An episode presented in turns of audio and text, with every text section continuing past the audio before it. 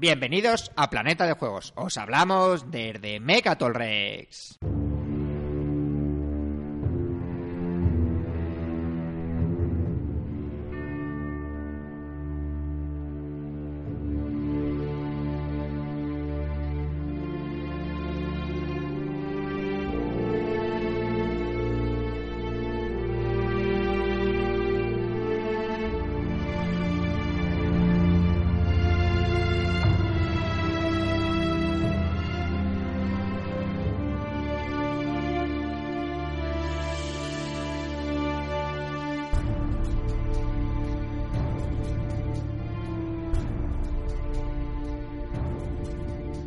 Más tranquilito, ¿eh, Chechu?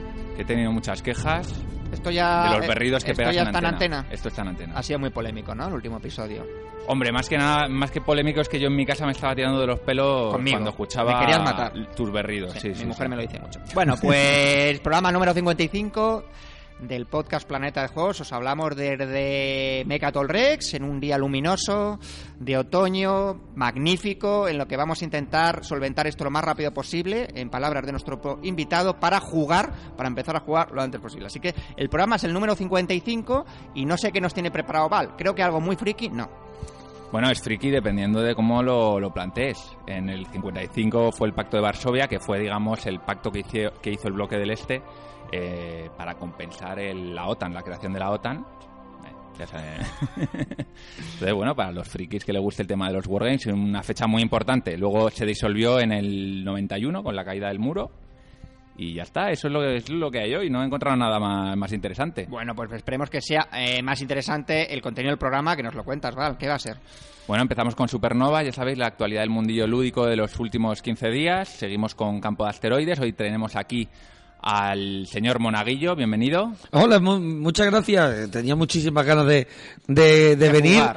Y muchas ganas de... Vamos a ver, el programa está muy bien, si yo es que lo escucho siempre, pero que hoy si se hace más corto y ya podemos jugar, pues no pasa nada.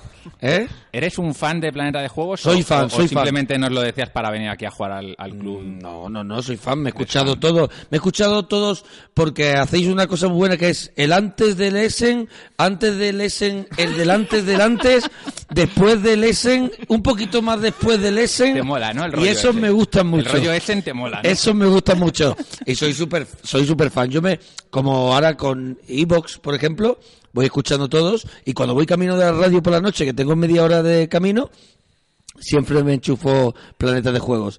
Este último, el último, el anterior a este que estamos haciendo, lo escuchaba con, lo- con las ventanillas abiertas.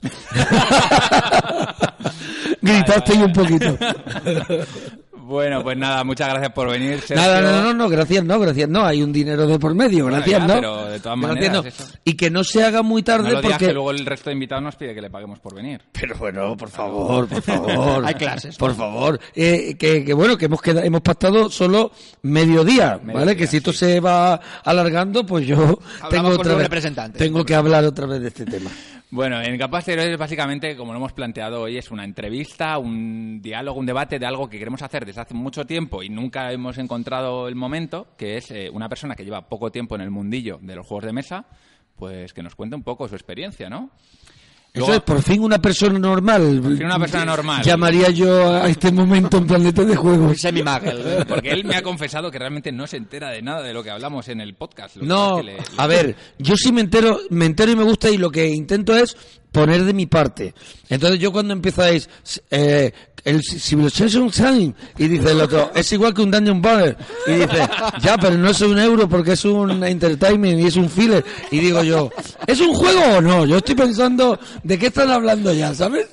Bueno, nos tenemos que hacer los interesantes, si no esto no tendría... Pero yo he, he conocido un montón de cosas escuchando lo- los, eh, Wargames, lo- todo esto. He ido dándome cuenta de cuando hablabais de un estilo o de otro. Pero me voy, voy, yo soy un principiante y, me- y voy ahora mismo recopilando información y algún día la podré ordenar. Muy bien, seguimos con Torre de Control, que es lo que hemos jugado los últimos 15 días. Por fin, un programa, voy a tener más juegos que Chechu para Sí, comentar. sí. Últimamente estoy volviendo a mi época dorada de, de jugar. Si me ve... Y además juega si Juego triunfas. y- Me refiero que te están gustando los me juegos. están- que yo creo que es eso. Se emociona, todo. se emociona contándolo. No, claro, porque y cuando atraviesas la típica época oscura que o bien por temas de trabajo, bien tal, no tienes tiempo, no consi- luego el, día que vienes no juegas igual a lo que te apetece, o, o quieres probar un juego y luego no te acaba de gustar. Estás, estás, estás dándome la impresión de, del separado. Del separado que de pronto se deja coleta y se pone un pendiente Sí, y, sí. y vive una nueva vida. Estoy- Está contando algo, algo parecido. Así que nada, tenemos reservadas cosas muy chulas, por ejemplo, hasta Emerald, por ejemplo, a Distant Play, por ejemplo, una alta tensión que nos jugamos aquí con el Monaguillo, Uy. que, A tuvo- seis. que fue mu- de mucha seis. tensión. Eh, lo, ju- jugadores. lo jugamos con el pesado de Twitter Sí. y Sí. con Alf. Sí, sí, el pesado de Twitter, sí. Que, Sí, sí. Que no es tan pesado como parece en Twitter. No, Es no. más normal. Es que debería, eh, debería de ser un poquito más pesado, porque yo creo que Twitter hay, eh, Hay que darle más cera, ¿no? Vamos a ver, que él lo mueve bien, digo, pero hay que darle... eh, más clases, yo dale. quiero más fotos del club, quiero más fotos de las partidas, quiero ver más cosas. en Diego, ah, toma nota, que es. te lo dice aquí un señor que tiene unos cuantos seguidores en Twitter. Y por último, en sala de comunicaciones, vuestra sección esta vez sí, la última vez estamos muertos, llevamos cuatro horas... Ah, te- no te pagamos por palabras, ¿no? O- Ojalá en la, en la sección última, eh, sala de Comunicaciones. de comunicaciones, eh, hay un comentario de petardo. Es que cada vez que... Ricardo, sí, sí, le Hay hoy, aquí. hay sí, hoy, es un porque fijo. mm, es un fijo, porque cada vez que escucho el podcast, digo al final, y hoy y dices, y hoy estará Antonio no sé, no sé cuánto, no sé qué. Yo soy no más sé de cuánto, Vicky, ¿no? no sé qué, petardo. Petardo. Y ahí, y ahí me Y da la vida. estás- Me da la vida. Bueno, pues tú participas también en sala de comunicaciones esta vez. Tenemos a los Triquis, a Ezio, Holdren, Bilbo, Pedrote, Petardo, Bruce Bu, Fosín de Sierra, son todo clásicos de populares de, de Planeta de Juegos, Pichucachu, Luis Francés, Mugen, El Monaguillo, Lionel Angerami, Wonder y Impur Chiver. Muchas gracias a todos por comentar. Y sin más nos vamos a... Supernovas.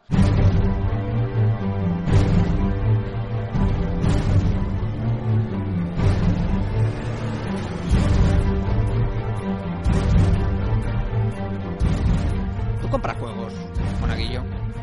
¿Cuál es el último juego que compraste? ¿Esto está grabando? Sí, sí, sí, sí. sí somos así. No, no, que no. ¿Cuál es el último juego que compré? El último juego que Bueno, com- vamos a ver, el que último juego que, mm, digamos, que adquiriste. El último juego que he comprado ha sido el, el Dracon.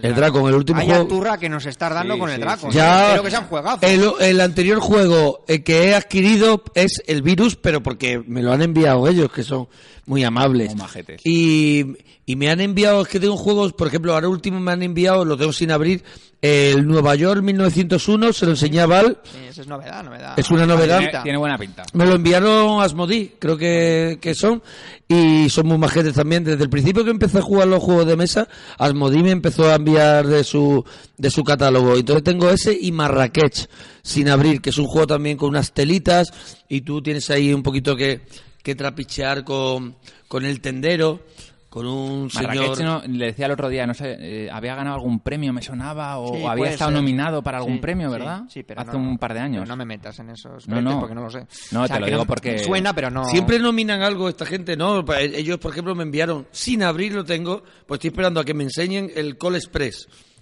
Bueno, el Lo tengo sin abrir. ese es Dice que es muy divertido. Cole Pre le va a encantar a tu hija. Sí, ¿no? Sí, o sea, que me está diciendo que es un juego que ya vosotros tenéis un poco como superadillo, ¿no? No, pero me refiero que es un juego que puesto en la mesa llama mucho la atención porque Sí. es un eh, bueno es un tren del oeste en el que tienes que mover los Y donde todo lo que pasa, o sea, nada, nada, nada lo puedes predecir porque todo se te puede fastidiar, ¿no? Es un juego donde... Sí, exactamente. ¿Tú has exactamente. jugado? No, no he jugado, pero sí que he visto jugar y es cierto que tú vas, digamos, gestionando lo que tienes. No es un juego que puedas eh, programar a muy largo Eso plazo, es, por eso así es. decirlo, ¿no? O sea, Eso es. Según los movimientos que hagan los demás dentro de las de- del tren. Claro, tu movimiento de pronto ya no vale para nada, te quedas pegándole puñetazos al aire o ya te han robado los sacos una de muy dinero. buena del Call Express, que es que en Essen, Essen, sí. En sí, Essen, sí, hablemos en de Essen todo lo que podamos, por favor. Eh, regalaban una promo que era el DeLorean de Regreso al Futuro. Buah, lo he visto, lo he visto, alucinante, troquelado para montar el DeLorean para el Call Express. Porque Si la alguien, tercera de, parte de Regreso al Futuro, si alguien desde aquí me quiere regalar el DeLorean,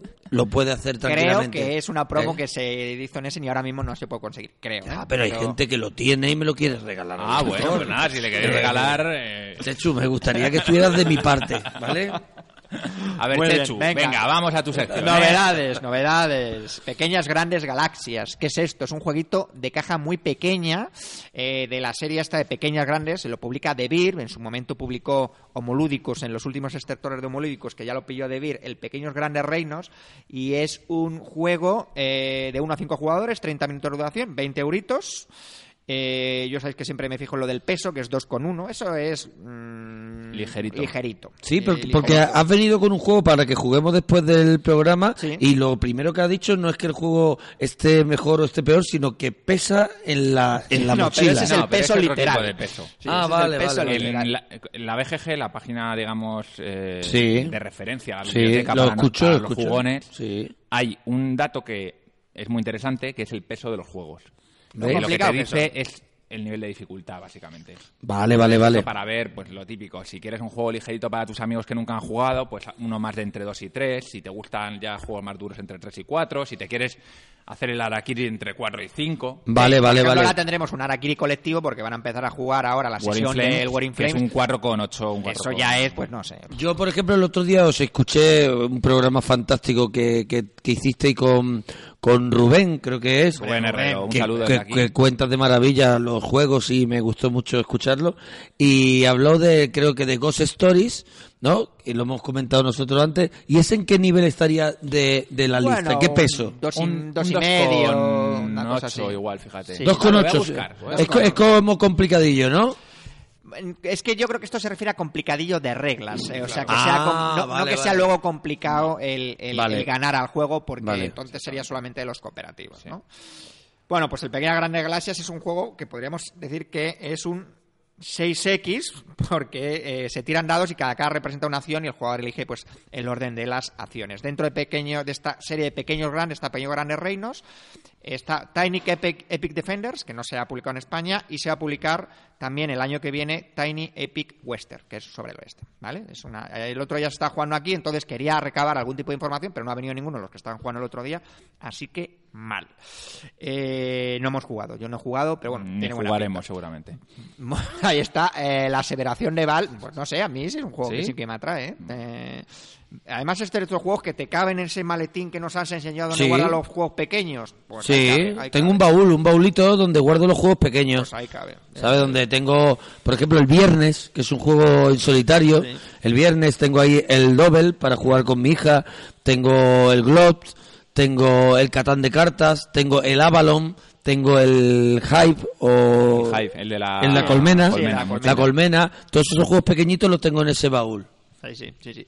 El siguiente juego es Blood Rage, que se acaba de publicar en español. Rage. Blood Rage. Rage. Blood Rage. Blood de sangre. Sí, exactamente. Blood. Eh, Blood Rage, sí, Blood Rage. Eh, gracias por la clase. No, no, no, de- no, sí, No, no, no, está- es, es verdad, pero yo como oyente del podcast muchas veces eh, pasáis porque reconocéis vosotros los juegos, pero está guay que a lo mejor hagáis, mira la traducción o algo para que nos quede claro Que cuál es el juego, porque yo lo quiero buscar Lo muchas veces, escuchas y no, y no te queda... pero vosotros como lo conocéis, dais por hecho que Yo sí. no los conozco, los que suele contar. él, Bueno, Chechu. Chechu los conoce, pero, pero más o menos le hacéis todo la pelota a Chechu, Sí, como sí. que, Bueno, vale, vale. sí, sí, Chechu. Sí, más bien no, pelota sí, no, Chechu. es un poco loco. Eso, eh. le pasáis de Chechu. No, Exacto. no lo Es quería correcto, decir. es correcto, No lo quería que me decir. No, pero está A- guay. A ti Porque te pasan todopoderosos, o sea, que eso es. tampoco- A ver, tú tienes tu yo en papel. Todopoderoso soy Es Chechu. Chechu,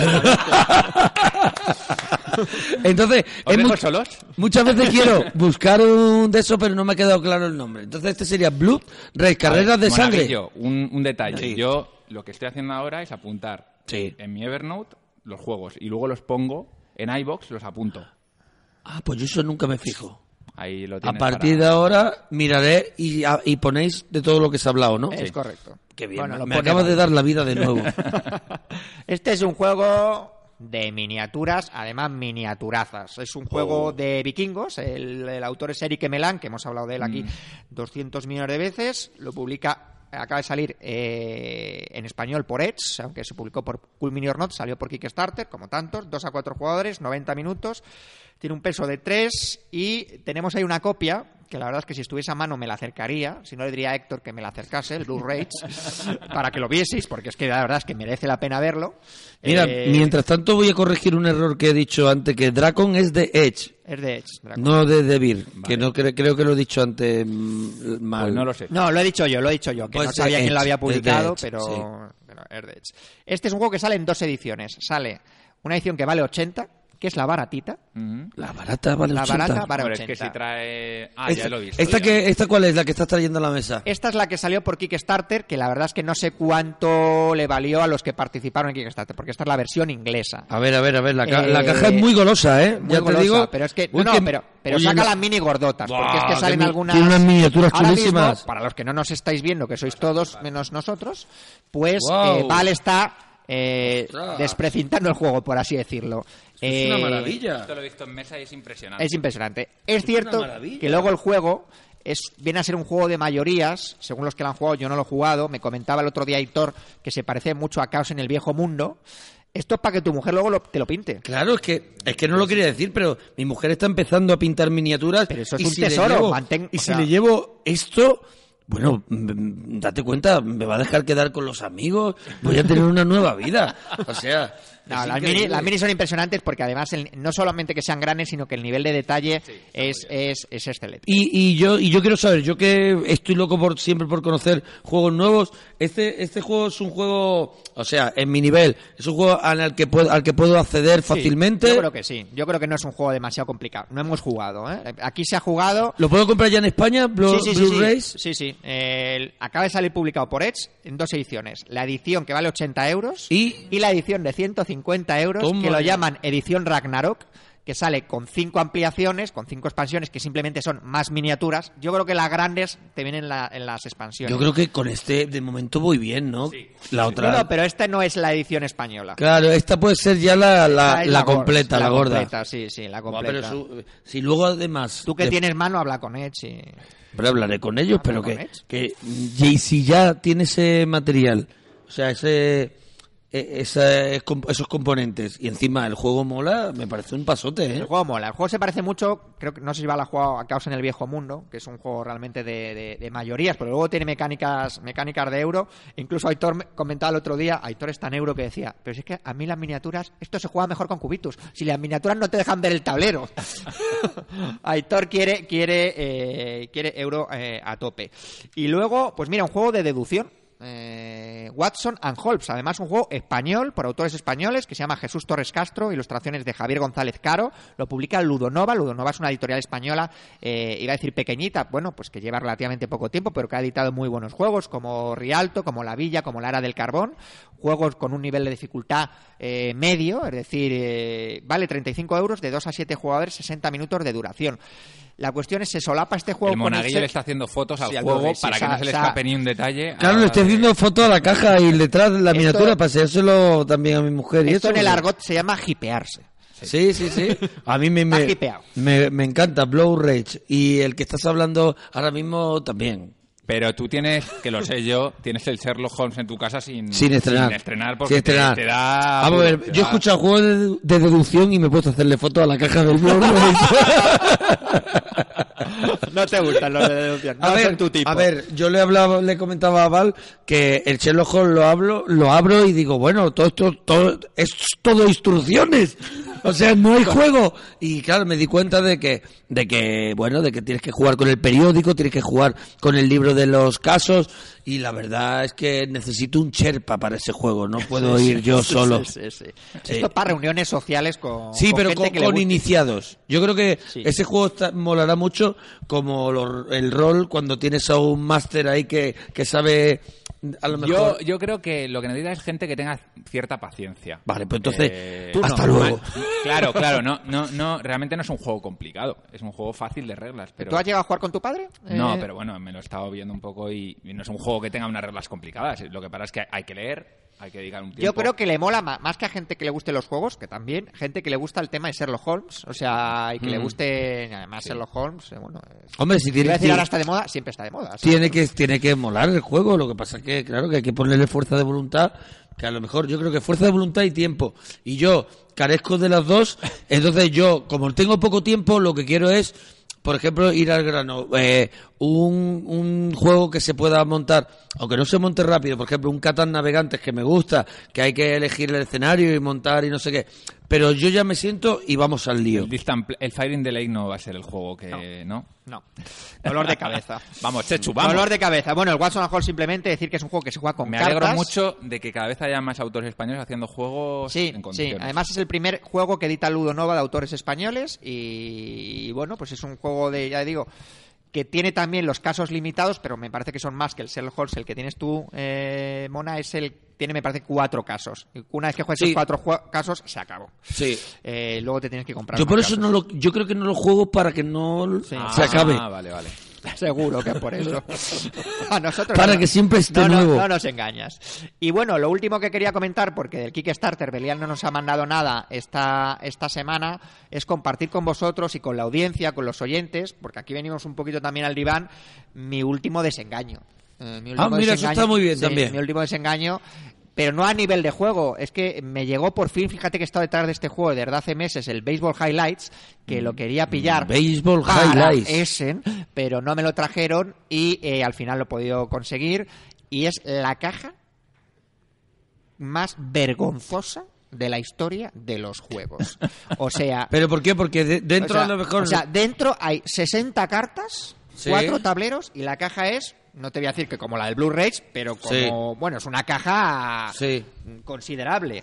Y entonces es que la abres y se te cae el alma a los pies. O sea, es una caja pensada para que luego vayas eh, Llenando la caja de- de expansiones. Ya, hombre, pero yo es que si no me compro Pero las eso es expansiones... algo ¿qué? habitual, deberías estar ya acostumbrado. Sí, es cierto que lo hemos vivido esto con el Pathfinder y con algún otro juego más, con el Dominion y con tal, con el Marvel Legendary, pero es que el de este es un juego, es decir, que es de Giggle Griffon Games, el autor es Mike Fitzgerald y tiene muy buena pinta, es un deck building game en el que eh, digamos tú lo que tienes que es construirte tu equipo de béisbol que se juega con robots y con porque es en el 2045 y es un tema futurista, pero es que abres la caja y dices, Pero con, con todo lo que acabas de decir, ¿por qué te la has comprado?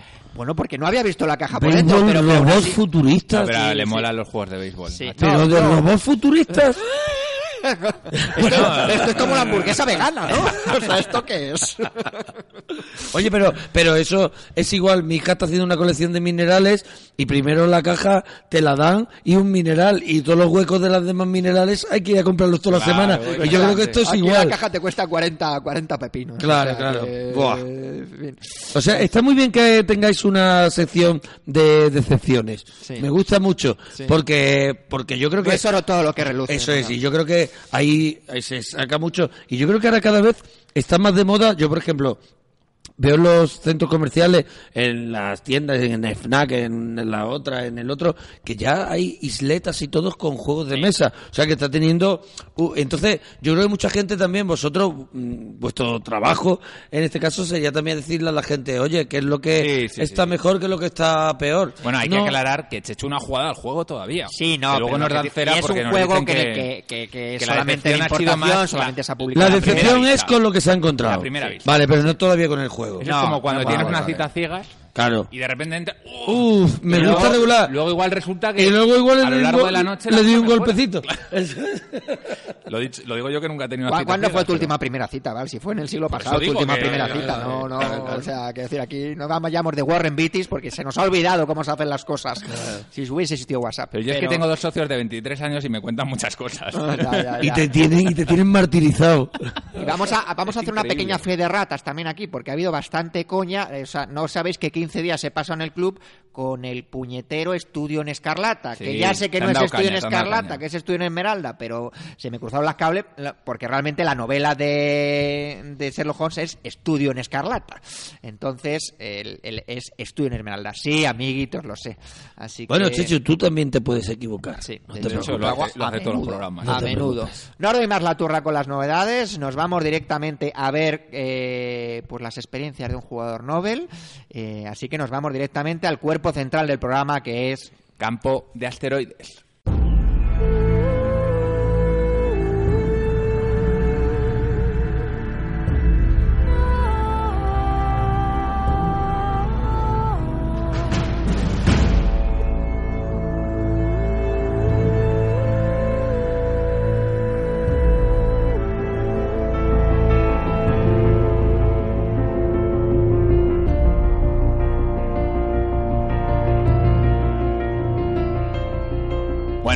Momento, aunque ya yo creo que has hablado más que nosotros dos juntos. en Bueno, pero es que para eso vengo, para Claro. hablar más que vosotros. Yo, yo estaba, estaba mirando el, el currículum del monaguillo, digo, pero esto nos va a llevar todo el programa si, si le presentamos con. con, con- Pero, con ¿realmente que quieres hecho. que te presentemos No, o no, vamos no. ya aquí a... No, no quiero que me No, pero a lo presente. mejor hay, hay- Sí. oyentes nuestros Hombre, que no claro, saben gente que no le Eso es, conozca. eso es. Yo, yo te conocí, te confieso, Sí, además sí, te lo dije el otro día, Sí. eh, sin ningún problema, yo no te conocía hasta Sí. que no escuché Todopoderosos. Un podcast que hace que hacemos, que ahora mismo lo tenemos parado porque Sí. todos tenemos Vale, ahora mismo Te ha conocido mucho por lo más trabajo. indie que haces, ¿no? Por Eso es lo más indie que hago, sí. Lo más indie que hago es ese podcast. Yo, eh, como le dije, no veo la tele, eh, no, no escucho casi radio, escucho algún podcast y tal.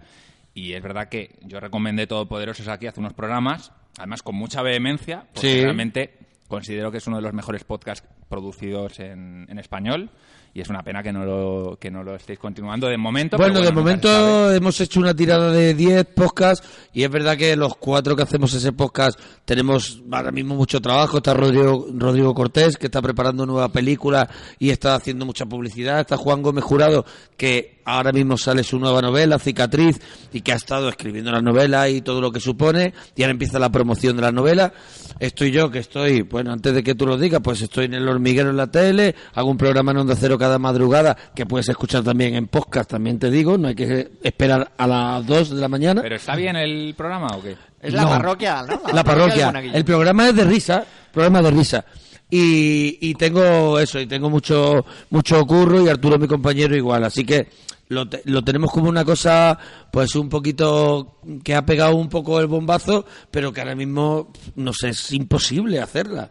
Pero lo hacéis por diversión, ¿no? O sea, Lo hacemos por diversión, nos juntamos los cuatro. Hablar de, de las cosas Sí, que os molan. nos lo, nos lo han echado el gancho para, para comprarnos el producto y hacerlo en radio convencional y eso, pero ahora mismo es que no nos... ¿Tenemos noticias nosotros de algo de algún gancho que nos hayan echado? No, no. no. Bueno, De momento no, alguna ¿no? oferta nos han hecho, pero Poco a no, poco. no me parecía suficientemente interesante como para decírtela. Poco a poco. Y entonces, pero hemos decidido que tenemos ahora mismo mucho mucho trabajo. Yo tengo un programa también en Disney Channel para niños que se llama Undo Chef. Y bueno, y pues, pues tenemos la suerte de, Un tío de- con trabajo, está bien eso. está de bien. tener de tener de estar ahora mismo en un buen momento hago mi show por toda España tengo una obra de teatro La curva de la felicidad mis monólogos no me no me quejo ya me he presentado yo solo Ya se ha Ya presentado, mira está, qué bien. ya está.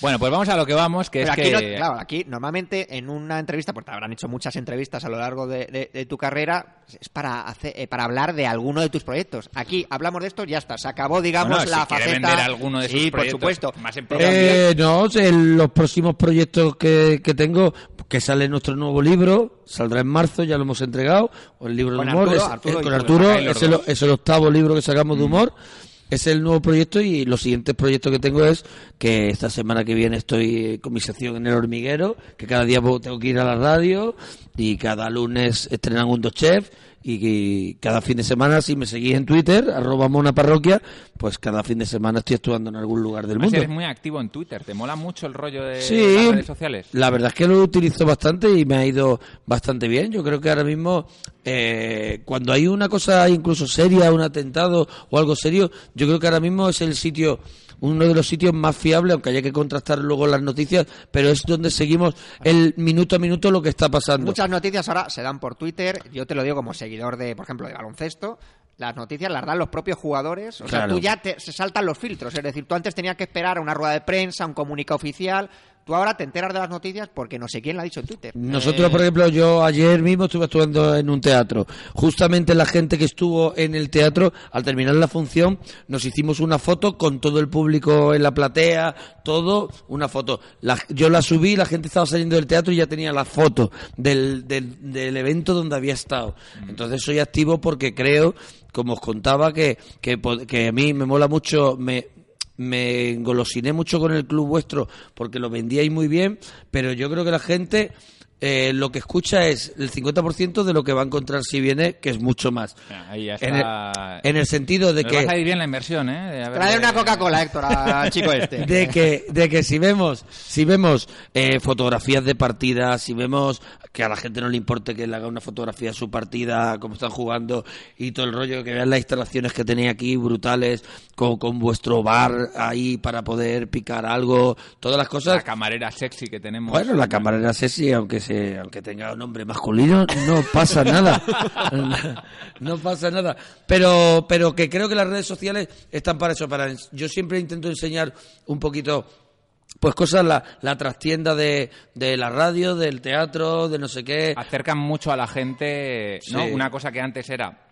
Bueno, la radio siempre ha sido más íntima que la tele, pero, Sí. pero digamos que las redes sociales ya es un nivel más de cercanía, pero que no todo el mundo quiere hacer eso también, ¿no? Que, claro, que no, la gente tiene su que está muy de- que está muy bien quien no quiera enseñar tal, enseñar cual, yo no quiero que en vez de mi vida privada, yo no quiero cada uno lo que quiera. Yo sí que no tengo ningún problema yo en, en, en dar mi día a día. Creo que soy un personaje así cercano y yo, por ejemplo, cuando hacemos el hormiguero, pues siempre intento hacer unas fotos antes de broma o con el hombre de negro, con no sé qué, enseñamos un poco la parte de atrás y eso a la gente le, le gusta mucho. Yo creo que a mí me ha venido muy bien las redes sociales eh, y me viene muy- y me sigue viniendo bien en el sentido de que la gente me pregunta ¿cuándo vas a estar aquí? ¿cuándo vas a estar allí? Tú le contestas oye ¿dónde venden las entradas?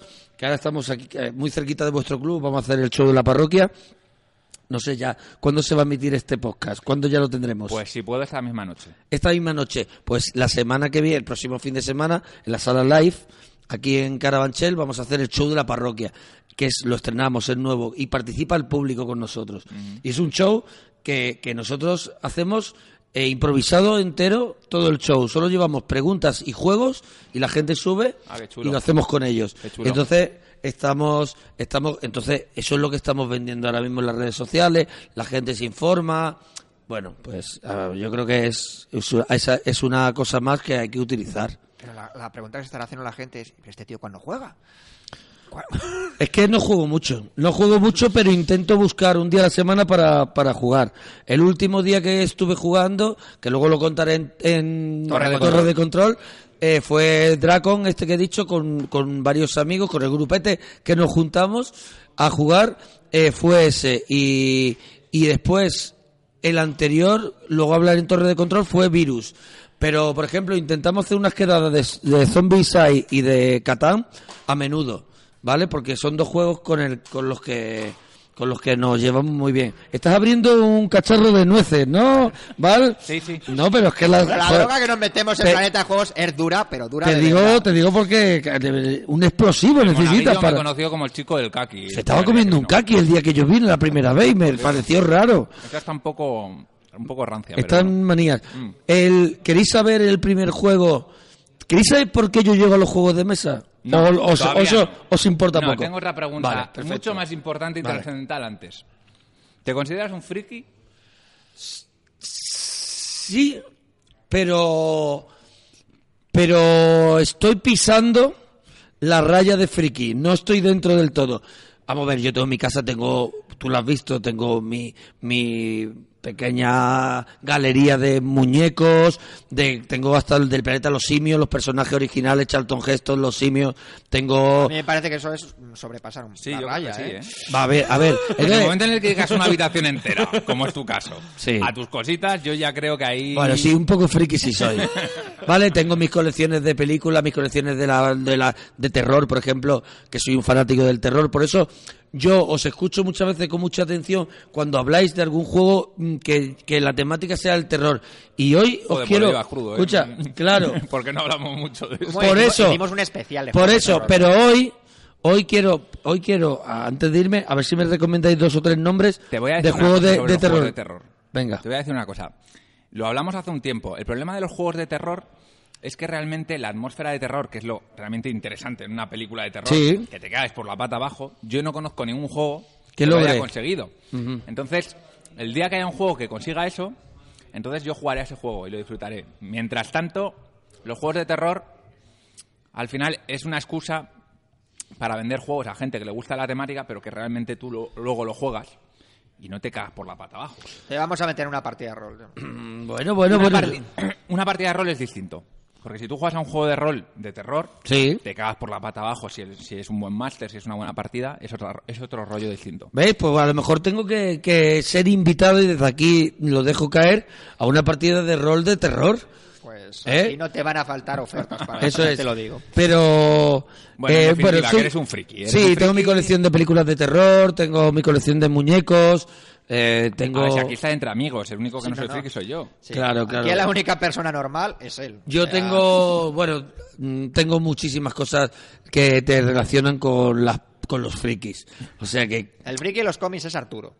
Arturo sí, Arturo es un friki de los cómics. Si lo traéis un día, bueno, no. Bueno, no- él me dijo que se iba a venir a ver cuándo... Pero ese día, os aseguro una cosa: si, si hoy no va, habláis, el día que venga él, ni enchuféis los micros. O sea, que el tío le da también aquí a... Madre mía, aburre a los tractores. Buah, con los cómics y todo. Yo también, yo, yo, él es- eh, yo también soy friki de los cómics, pero no de los cómics de superhéroes, sino de las novelas gráficas. Ahí, ahí. Entonces yo, Cosas más serias, ¿no? No sé, es que a mí me parece que hay grandes obras de arte. Yo he escuchado hablar, por ejemplo, que es amiguete mío, Paco Roca, os he escuchado hablar del invierno del dibujante, Sí. os he escuchado hablar, Arrugas. claro, todas, los, sur- los surcos del azar, todas las, son impresionantes. Ahora hay uno muy bueno, por ejemplo, eh, no recuerdo su nombre, pero el- el- la novela gráfica se llama El mundo a tus pies. Es una, está en versión eh, horizontal, así, ¿no? Po- eh, apaisada. Y son tres historias de, de, de tres chavales de ahora eh, en la crisis, ¿no? Y está, está de llorar, de llorar, de emocionarte. Y lo recomiendo mucho, El mundo a tus pies. Ya ha hecho la recomendación del final, Sí. ya, ya la metido. hará más. Bueno, ya te Sí, pero luego- ya luego- te pediremos otra, no te Luego hará Escúchame, para un buen friki tiene más cosas que Tiene la- recomendar. la. Tiene armas en el, en el cinturón, sí. ¿Quieres tú o sigo yo? No, no, sigo eh, yo. porque esta era la primera pregunta. Me he levantado pronto alguna- para prepararme las preguntas. ¿eh? Yo tengo alguna. Venga, pues nada, yo me he levantado pronto para hacer- venir. Te voy a hacer una pregunta que no te esperarías nunca que te la Vale, vayan a hacer, venga. fíjate. ¿Con qué juego de mesa te iniciaste en los juegos modernos? Pues Cuidado que digo los juegos modernos, porque me imagino Ah, que tú, jugar como hemos todos, jugado habrás todos al. Monopoly, al Claro, RIS, claro, claro, claro. Pero ¿cómo fue tu encuentro? Yo no sé jugar al RIS, ¿eh? lo tengo en casa, me regalaron hace poco la edición de Star Wars Sí. y lo tengo ahí sin abrir porque no sé jugar al RIS. Bueno, eh, Pero si eso luego hablamos de... sea, Mona no solamente tiene juegos sin estrenar, los tiene sin desprecintar. Sí, sí, sin, depresen- sin Ay. presentar. Claro, porque creo que si Sin lo- trabajar demasiado. Pero Y por- los, y los muñecos, los tengo casi todos metidos en su, em- en su embalaje. Casi todos. Los buenos ya que he comprado. Por ejemplo, tengo los de tiburón auténtico. Tengo el tiburón de tiburón de Spielberg y los muñecos de una colección que logra algo que me encanta, que es que no se parecen a los originales, a las personas que quieren parecerse. Entonces, eso me encanta. Entonces dice, es el Cheris Brody, es el Cheris Brody, pero te lo tienes que creer. Dice, no he pisado la línea, dice. Eso pasa con la expansión de pandemia, de pandemia, ¿la habéis visto? Que, que no... Pues que en la portada ponen imágenes de los roles de, de los roles que juegan en pandemia. Que una, una chica que se parece a Halle Berry, pero que no es Halle Berry. Uno que se parece a Ah, bueno, eso Ah, también sí, lo sí, hay el personaje buenísimo. del Zombicide también, Sí, de sí, estos. sí. Bueno, pues el... Eh, esta colección de muñecos es alucinante, pues estos los tengo todos metidos en su caja, los de Planeta de los Simios en su caja. Tengo una colección de que son de vinilo los muñecos alucinantes, Regreso al Futuro, están cada caja. uno, Marty y Doc Pero- en su caja. Pero no eres virgen a los 40, ¿no? Porque está- me está recordando a Steve Carell. No, no, no, eh, soy virgen a los 40, tengo una familia muy golosa. Puedes comer también, ¿eh? No, no, no, no como porque me pasaría como vosotros, que estáis hablando y se está llenando todo el labio de mijitas de nueces. Entonces no quiero, quiero reírme de vosotros, ¿sabes? Ahí No, desfallezcas. pero ¿cuál es el juego exactamente? ¿Cómo empezaste? ¿Cómo A llegaste? ver, yo mira, yo voy una, yo voy hace un par de años a, no habrá hecho ni un par de años eh, a actuar a Barcelona. Voy mucho a Barcelona, voy todos los meses a actuar al Teatro Condal a Barcelona con mi show. Entonces me voy en un ave temprano y digo, me doy una, para dar- darme una vuelta. Me estoy dando una vuelta a mis cosas. Y de pronto me dice Arturo, llégate por donde está el Arco del Triunfo, que está, Arco del Triunfo es la que está norma editorial y eso. Y digo, vale, me voy, pero para ver alguna novela gráfica o algún muñeco, ¿vale? Entonces de pronto paso por una tienda, que ahora no recuerdo el nombre, Nostromo, yo creo. Nostromo, paso por Nostromo, y Nostromo tiene la tienda y luego al lado tiene un barecito. O Kabuki. eh, Eso, el Kabuki, Kabuki, Kabuki, Kabuki. Kabuki. Tiene en la tienda, la recorres y luego entras en un barecito y tiene dos puertas, la del bar. Y de pronto en el barecito ese yo veo jugando ya no a frikis, veo jugando a familias. Y entonces yo de pronto digo, oye, a mí me gustaría jugar con mi familia, o sea, jugar con mi hija, con mi mujer, con unos amigos. Tienen un montón de cartas, tienen un montón de cosas, que chulo, tienen muñequitos. Entonces yo llamo a mi mujer, joder, es que juegan con muñequitos, es que no sé qué. Yo qué sé, pues pregunta. Entonces me atendieron extraordinariamente y me explicaron el juego que me convenció, que fue con el que yo empecé y que soy súper fan y que lo seré siempre, que es The Island, que se llama Survivor. Sí, sí, sí, lo tenemos aquí. The Island. The Island ahora acabo de conseguir las expansiones pequeñitas que trae, que es para poder jugar a 5 y 6 jugadores, eh, unos delfines y unos calamares asesinos que son como unos pulpos. Los he comprado para añadírselo. Pero eso pues, es un juego de puteillo, ¿eh? Vale, pues ese juego juego con mi hija, con mi mujer, con amigos. Y es un juego que, que, fue el que me inició. Porque de pronto descubrí que podíamos jugar con muñequitos, con barquitas, con tiburones, con ballenas, con a rescatar. De que de pronto yo puedo hacer que un explorador tuyo muera porque yo lo mato con el tiburón. Puedo hacer que no sé qué. De pronto ese rollo en familia, ese rollo tan de conflicto, ¿te funciona, ¿os funciona bien? Porque hay, familias que no les gusta que los juegos sean tan competitivos. ¿O duermes en el sofá alguna vez? No, no, de Island. No, no, nosotros desde el principio dijimos que, que, la, ley es, la ley es que son son juegos, vamos a jugar, vamos a pasarlo bien. Y además yo siempre voy a jugar súper, súper tranquilo porque cuento con perder. O sea, dentro... A le pasa igual, ¿eh? Vale, yo voy a jugar súper tranquilo porque doy por hecho que no voy a ganar. Entonces, a veces gano pero si no tengo una tranquilidad absoluta, porque voy a pasármelo bien. Entonces, a partir de que llegó de Island, yo de pronto me metí en internet, empecé a investigar. Llegó Catán, que es uno muy accesible y es el que llega primero por, no sé, por la publicidad que tiene y porque es un juego que funciona, o sea, funciona. Y luego ya pasé un puntito más a Zombie también es comercial, pero ya es un puntito más de The Island y todo el rollo. Ahí ya tienes que rolear un poquito ya con los demás, preparar un, un plan de ataque para sobrevivir y todo el rollo. Y de ahí he ido eh, creciendo, creciendo. Siempre estoy en una línea que, bueno, estoy en un escalón o dos más abajo que vosotros, que habláis ya de juegos muy eso, yo estoy un poco más dentro de la comercialidad. una cosa, es que nunca, eh, ese escalón no hay por qué darlo, eso, eso ya depende mucho de, cómo te gusten a ti los juegos. Claro, claro. a mi novia, por ejemplo, que ha jugado al Through the Edges, que es uno de los juegos más duros que hay, sí no es un tipo de juegos que a ella le guste especialmente. Ella prefiere jugar un Pandemia, es un juego más ligero, más tranquilo, más tal.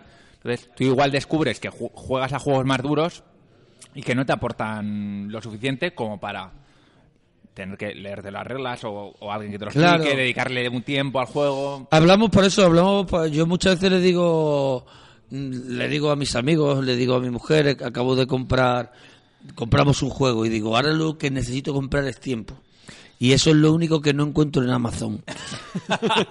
Entonces, como no encuentro tiempo, muchas veces eso, sacar un rato para poder venir aquí al club a echar una partida como el otro día que jugamos a la alta tensión, fue alucinante, fue porque de pronto era para mí era un pasito más, era algo mucho más complejo, era algo que digo, uff, ya no hemos salido un poco de que yo te cambio leña por ladrillo, ¿sabes? Esto es un poquito más. Entonces me gusta acercarme a ese poquito más son para mí más complicadas luego esas partidas de hacer en mi, en mi, en mi mundo, en mi mundo, pero conocerla y, poder venir aquí y jugar una partida a ellas con vosotros, estupendo. Yo en mi mundo, pues a lo mejor siempre que podemos, pues jugaremos un Catán, echaremos el Dracon que, lo, que os contaré, a lo mejor eh, no sé el pandemia el pandemia es un el pandemia que, ahora, que, ahora, que ahora me lo van a me lo van a enviar mm. y tengo muchas ganas de aprender y creo que vamos a aprender a lo mejor después de bueno, ah, no, no, no, no, Ah, no, me lo has chafado. yo te he dicho Tenemos que,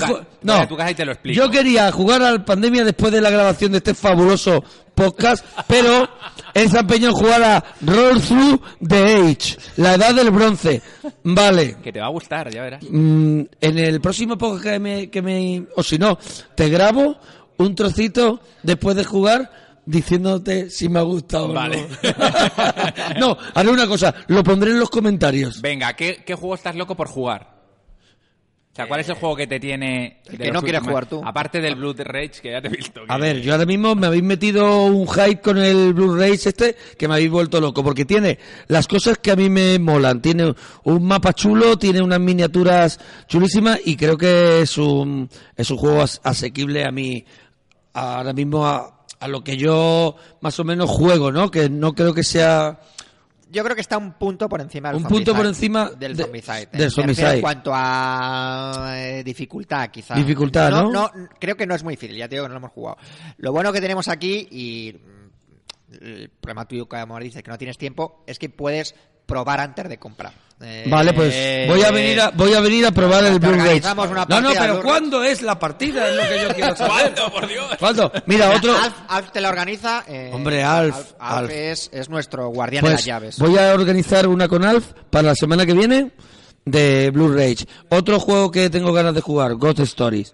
Pero por culpa vuestra, vosotros me, me, me metisteis el veneno porque lo vendisteis muy bien. Checho Eh, un fan. cuando lo escuché. Eh, Ghost Stories. Y alguno más que, que quiera jugar. Mire, me gustaría jugar a. Pero solamente para descubrir que no mola tanto, porque al final os he escuchado que no mola tanto y he leído que no mola tanto. Pero a mí me gustaría No jugar fíes tampoco, a eh. Death of Winter. Ah, no. Bueno, yo- aquí hay fans del Death Sí, of sí, Winter, aquí eh. hay múltiples opiniones sobre Sí, el juego. sí, pero un que es un personaje sea juego- un perro, que... Es un juego, es un juego que en- yo lo he visto montado en mesa y te va a gustar mucho. O sea, a ti que te gusta mucho Sí, sí. meterte en el juego por la parte estética, Eso es. el, el perro es, es la leche, yo lo he visto. Te lo traemos en momento, mucho. lo tenemos ahí. Lo he visto, lo he visto ahí. La, Es la un gente, juego- la gente no sabe, pero tenéis aquí una biblioteca, y, bueno, ludoteca impresionante. Tenemos de ludoteca y tenemos biblioteca. Biblioteca también la he visto ahí dentro. Te la sí, sí, ¿no? sí, sí, sí, sí, sí. Sí, sí, sí. Si el Dead of Winter lo que pasa es que hay, es con traidor oculto ya. O sea, es un cooperativo un paso más. O sea, hay ahí... Tú has jugado al Avalon, ¿no? ¿Decías que tenías el Avalon? Pero el de bolitas. No. No, yo digo el Avalone. Ah, Avalone. vale, vale, no. Que es un juego de, de dos personas con bolitas. ¿No has y jugado a ningún juego de, de errores ocultos? De traidor. De Mm, que hay un no. traidor y no Un sabes traidor quién es. No, en, la vida real, pero no. No, lo digo porque, por ejemplo, el, el Galáctica, que es un juego muy conocido. Sí, os he escuchado hablar de Galáctica. Sí, Eh, lo lo que que pasa es que es pasa un juego, el Dark Moon, que lo tenemos aquí, es un Galáctica, pero que dura menos tiempo. Porque cuando hay problemas de tiempo, la Galáctica... ¿Galáctica cuánto dura? Pues te puedes llevar cuatro horas fácil. Cuatro horas de partida. Sí, el, pero el Dark Moon, por ejemplo, es uno muy parecido al Galáctica, que está muy bien y que se solventa en una hora y media. Nosotros hemos tenido partidas de Catán de tres horas y de Zombie ¿Qué habéis de hecho? tres horas. ¿Pero qué habéis hecho con el Catán? Hombre, porque aprovechamos Eh, para alicatar los un cuarto de baño. No, el Catán se puede enquistar. Yo recuerdo una partida Eh, con, un, con Catán mi padre. un Catán navegante. Como te toque un tío puñetero que no quiere Claro, negociar. claro, claro, eso es lo que me pasa a mí, ese es Arturo. Entonces, eh, nosotros jugamos, por ejemplo, a las islas del Navegantes, las islas y en cada isla tienes que comprar telas. Y eso, y, ese, y esa partida es bastante larga y si te encuentras co- con, un culo duro, como Como Arturo, Arturo. eso es. Veo que ya alguna, algunas cosas ya las dominas, algunos Hombre, términos ya los eso es, dominas, ¿no? Eso es, eso es. Arturo, he de decir que estuvo también jugando a la alta tensión. Un jugador muy serio y muy profesional. Me gustó mucho, me gustó mucho. Que el- quedó el ¿Qué- último, qué decir con digámoslo eso? ya. ¿Qué Pero quiere me decir gustó eso? una cosa. Que Monaguillo no, ¿no? No, no, me gustó una cosa de él. Me gustó que él, en un momento de la partida, Alf, ya le conoces, va dando consejos a todos de cómo jugar. Alf y él dijo, cabrón. yo sé que esto no es lo mejor, pero lo voy a hacer porque lo quiero probar, me apetece. Y yo dije, mira, como Chechu, que también... Sí, pero sí. Y, sí, sí, Y lo hizo, y le se salió fue, mal. Se el- fue a la mierda, pero... Bueno, pero el tío no, no se salió de la partida, no se quedó... Pero estuvo raro. Bueno, a mí, a mí me sale una partida horrible también y cuando te sale una Ah, partida... de bueno, tú, te- tú quedaste el, el penúltimo. Pero último, yo no, no- me quedaba sin, sin centrales todo el rato. ¿te Buen acuerdas? chulo, muy chulo el alta tensión, ¿eh? Muy chulo. Lo que pasa es que no he visto, he ido por ahí a ver juegos y nunca está en la, la caja la deluxe. que es la que te mola. Y yo creo que la, la, la tendré que pedir. La tendré que pedir porque no la encuentro en tiendas. Tú La puedes- deluxe. después de probar el deluxe ya no quieres. Es que, ¿sabes no qué a pasa? la Es que es ¿no? más feota la normal. sí, se nota mucho Yo no quiero, con todo el cariño hacia los que hacen la normal, eh, la deluxe es mucho más bonita. Sí. Y a mí un juego me gusta que sea bonito. Bonito. Lo, lo siento mucho, porque es una de las partes por las que yo estoy jugando. Porque el entorno en el que juego es bonito. La isla es el primero y es bonito. Los las muñequitos, los, los tiburones, todo es bonito. Este, Blood Race, bonito. Zombicide, chulo. Catán, igual. Yo me. Una de las cosas que me tiene que motivar, lo que me, me tiene que entrar por la vista. Sí. Te entiendo. te Estamos entiendo. hablando de juegos, ¿no? Ahora mismo de juegos. Sí, no, no de otra cosa. Vale, correcto. ¿Algún juego que te haya decepcionado? ¿O que no te haya gustado que digas, no? A ver, a ver, que no me haya gustado, que no me haya gustado. O que te haya gustado menos de lo que esperabas. Eh, Está, está Sí. aquí Está- revisando. está su- revisando, ¿no? Estoy Porque- revisando. lista, su Porque bueno, a veces... Estoy revisando no, porque- a porque he hecho el tema de los fotos- juegos, a veces el tema de los juegos, eh, como en todo, como en las películas, Sí. como los libros, como todo, funciona en base a las expectativas. Entonces, a lo mejor un juego o una peli no es Pero mala... cuando empiezas, yo creo que no tienes tantas expectativas. Es la parte buena. Cuando empiezas a jugar. Sí, pero por ejemplo, si ahora te venden un juego, nosotros le decimos Sí, a por Borreguillo... ejemplo, lo eh, juega y, y es una mierda de juego. No, o no es una mierda, pero después de haber visto la caja, esto tiene que molar un montón y no mola tanto, ¿no? A ver, a mí, a mí hay juegos que mm, le voy a dar una vuelta a eso. No es que no me hayan gustado jugando, si es que no encuentro, a lo mejor es que no encuentro el foro idóneo para jugarlo. Por ejemplo, This It. Es un juego que no encuentro el Con foro, tu hija y con tu mujer es un juego, hombre, con más gente mejor. claro, con más gente. Pero ese juego eh, tus funciona cuñados. con todo el mundo. Funciona con Yo es que cuñados no- y todo. yo es que con cuñados hay pocas cosas Yo que intento funcionan, no pero- jugar, a- no- intento no, no estar con cuñados. Sí, el, el Ya cuñadismo está, yo intento, es un peligro, intento ¿eh? no estar con cuñados. Después, eh, Sherlock Holmes. Yo lo intenté jugar y me, y me decepcionó, esperaba otra cosa. Y después, eh, es que tengo muchos... Después, mira, uno, uno que sí me decepcionó, ¿vale? Lo voy a, lo voy a decir. Y me da pena, y me da pena porque también es muy chulo. Pero creo que necesito comprar el siguiente, que creo que es donde arreglaron todas las cosas, que es La Isla Prohibida. Sí, bueno, la isla La Isla prohibida, es- Prohibida- es del autor del Pandemic, por cierto. Claro, la isla prohibida después tiene el desierto, que dicen que ese ya es el que... A mí la isla prohibida de, de pronto se me queda en nada. Se me desinfla, juego con mi hija y mi hija se lo pasa bien, pero yo me aburro como una ostra. Entonces el desierto dicen que ya tiene eso. Y yo creo que ya el pandemic es el que ya tiene Com- todo... Comparto tu opinión. yo fue, fue un fiasco la partida de Un bluff, un que- bluff. De pronto pones todas las tarjetas, se empieza a inundar, ahora quita esta, esta, esta, tienes que pasar allí, todo es muy facilongo, todo es, todo está hecho para que juegues, juegues, juegues hasta que, no sé, está todo como, como muy, muy edulcorado, es muy, es muy, es muy de niños, no sé. Yo creo que ellos enseguida sacaron el desierto, que dicen que es como la isla, pero con un punto más. Sí, y yo creo que el juego bueno es el Pandemic, que no he jugado todavía y hoy me va a enseñar. ¡Ah, Ay, no! Que no, que no quiere. Bueno, espera que luego tenemos el Pandemic Legacy, que hablaremos de los Oye, he visto la caja, una caja, pero tiene muy buena pinta, ¿no? que, que está ahí revolucionando el mundo de los el juegos de juego. mesa. Es ¿Cómo que te es un cargas? juego que solamente Lo admite... dejamos- lo de- eh, lo- lo- hablamos ahora No, pero mira, el Pandemic Legacy que ha despertado mucha polémica también, porque nos han hecho algún comentario al respecto. Yo quiero que hablemos, porque se está jugando aquí una campaña de Pandemic Legacy y Javi me dijo que quería hablar cuando llevasen ya más partidas. A ver, una campaña del Pandemic Legacy es que no es una partida, es, un- es otra cosa. La campaña, Sí. ¿qué, qué, qué significa verdaderamente una campaña? Que tú juegas con los mismos jugadores y vas avanzando en el juego y el juego va, digamos, mutando en base a lo que tú vayas haciendo. De hecho, tú abres la caja del juego. Eso no y- lo tiene el Pandemic normal. No, No. no. O sea, este, no. como- este ya tiene no- campañas. Sí, este tiene, es que es, es opción campaña. Es que tú, Qué pues bueno. vas, eh, digamos, desbloqueando cosas del juego. De hecho, hay, tú bueno. abres, abres la caja y hay cosas que dices, no abrir hasta la cuarta partida. No abrir Ah, hasta que buenísimo. no sé qué.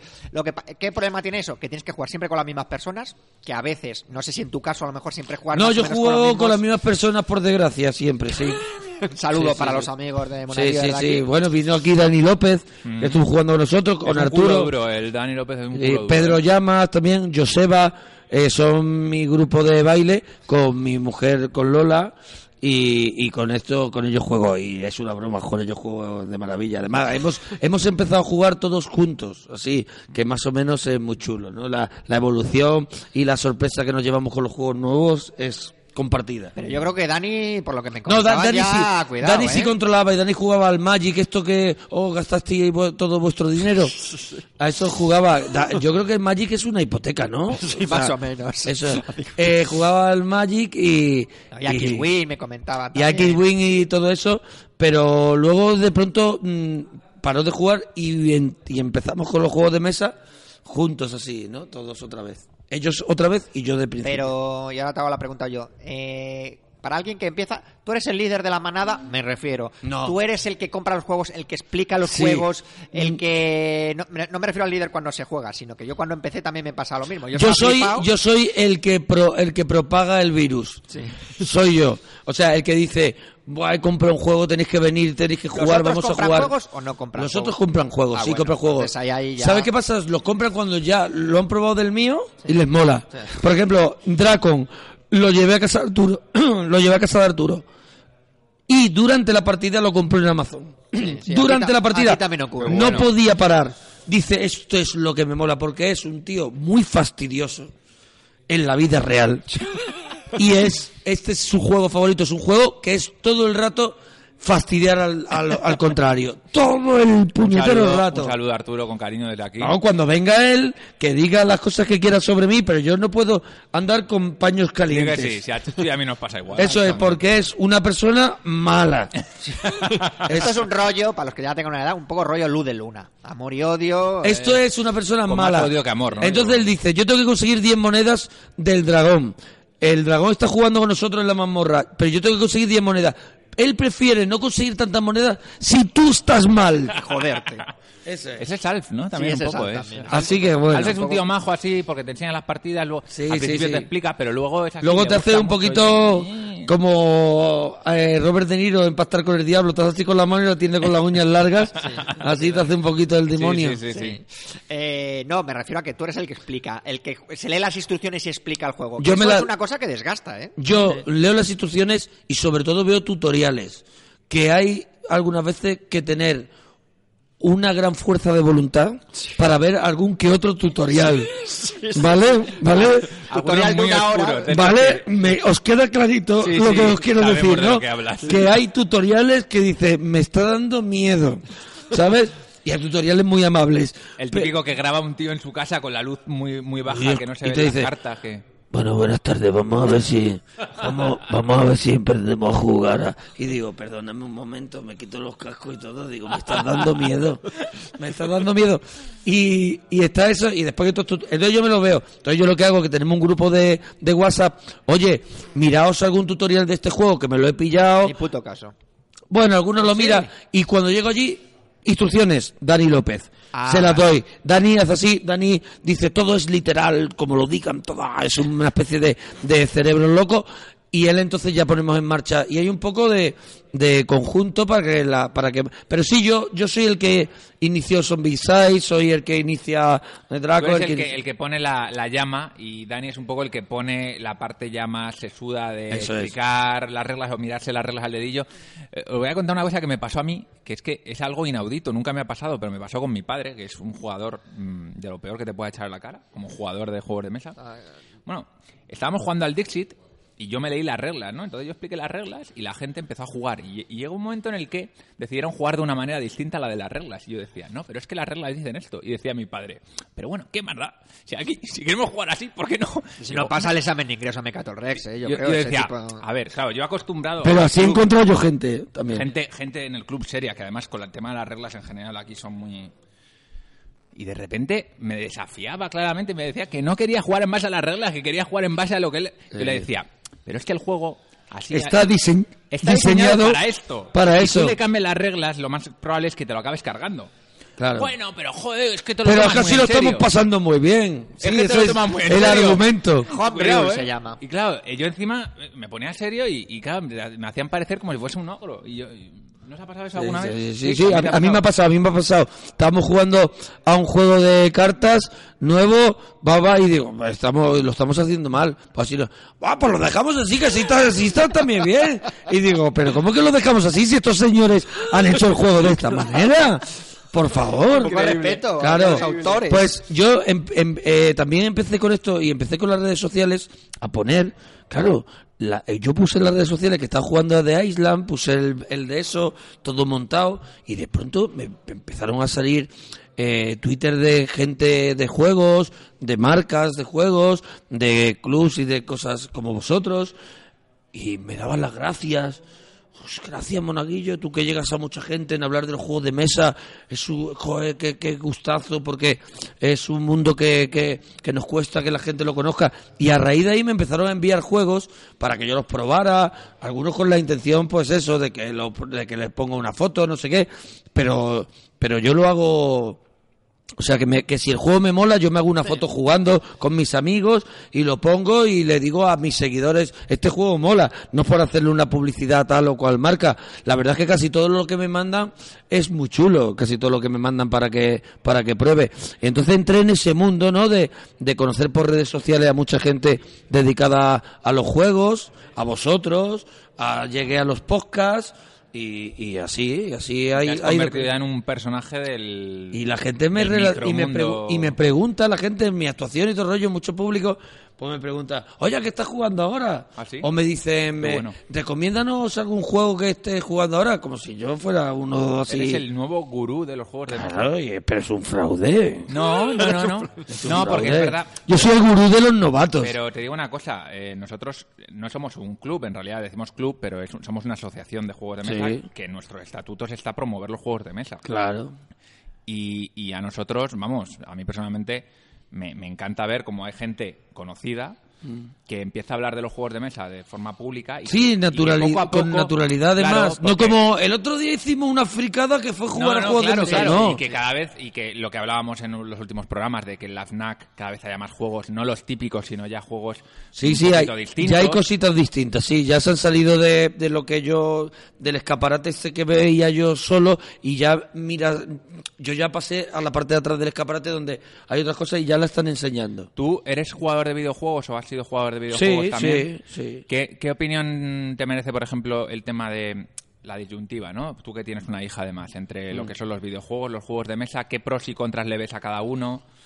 A ver, es que yo mm, lo tengo eso completamente separado. Un, un videojuego eh, para mí que yo juego, eh, juego- lo juego yo solo en casa, intento completar la aventura, nunca me termino ningún juego, juego yo y los juegos de mesa para mí es una es una un acto social, es una actividad, es un día que hemos reservado para hacer esto es algo ceremonia. O sea, yo reservo el próximo jueves o el próximo sábado, no tengo que currar y quedo con unos amigos y eso es, o sea, si no vas a venir me avisas con tiempo, que tenemos que ser tantos para la partida. Mm, yo, mi, o sea, mi mujer y yo hacemos unas tortillas, Arturo hace unas empanadas y es un es una especie de día de campo de aquí- toda la vida. Aquí no hay tortillas ni empanadas. Claro, aquí no, porque esto es muy triste. Pero en, la- en mis quedadas no. Es como un día de campo de toda la vida de nuestros padres que se iban allí con los coches y dejaban el coche abierto con, con la radio con puesta escuchando, tocata escuchando, y- escuchando el carrusel deportivo. ¿Sabes? Y todo el rollo, pues para mí es eso. Jugar a la consola es cuando tengo un rato, la pongo y sigo la partida que estoy jugando. Y casi no me relaciono, casi no juego online. Y aparte es que ese online no tiene nada que ver con Sí, sentarnos delante. aquí, vernos, compartir una, un- una- unos refrescos, to- preparar algo de comer, hacer una paradita y, co- y merendamos, eh, vernos, darnos un abrazo al llegar, eh, putearnos Me voy a al echar- irnos. voy a echar a llorar, Yo ¿eh? también, yo Es también. que- Es que definido muy bien, yo es creo que sí, lo que yo sí. quiero vender cuando hablo a la gente de, de que he entrado en este mundo. De que no es un mundo friki, de que es el mundo de, de, de verte con la gente, de compartir un rato, de darte un abrazo, de, de chincharle a tu colega, de poder decir durante unos días, mandarle mensaje, menudo ridículo, espantoso hiciste jugando. Todo eso que al final muchas veces las consolas y las pantallas nos han quitado. O sea, las pantallas de móviles, las consolas, nos han quitado eso. Nos hablamos mucho con nuestros amigos por WhatsApp, pero cuando nos encontramos con ellos no tenemos nada de qué hablar. Entonces, Le- esto... Le, voy a, le, voy a, le voy a meter unos aplausos. Yo nunca lo he metido en el programa, pero creo que le voy a meter unos aplausos aquí después de todo esto. Y esto es una especie de, yo qué sé, de, de reunión. A mí, me, a mí me parece muy 80. ¿Sabes? Muy mundo 80 que yo lo viví. Yo nací en el 73, yo en los 80 era un chaval y vi, y vi, y vi toda- todas esas cosas. Entonces me recuerda, es muy 80, es, no sé, es un mundo que me, que me maravilla y me gusta encontrarlo a vosotros que pensáis de la misma forma. Yo creo que es un poco como volver eh, yo creo que, que algunas personas, no todo el mundo, pero en esta sociedad se han dado cuenta de que estamos yendo a una locura, que es la, la locura de las pantallas que tú has dicho, que yo la veo en mi casa, incluso mi novia y yo, que ninguno de los dos nos gusta eso, pero al final te ves muchas veces los dos con el móvil. Sí, sí, no, y- no, no, en mi casa y igual. Ella jugando al Plantas y Zombies y yo viendo un vídeo por YouTube.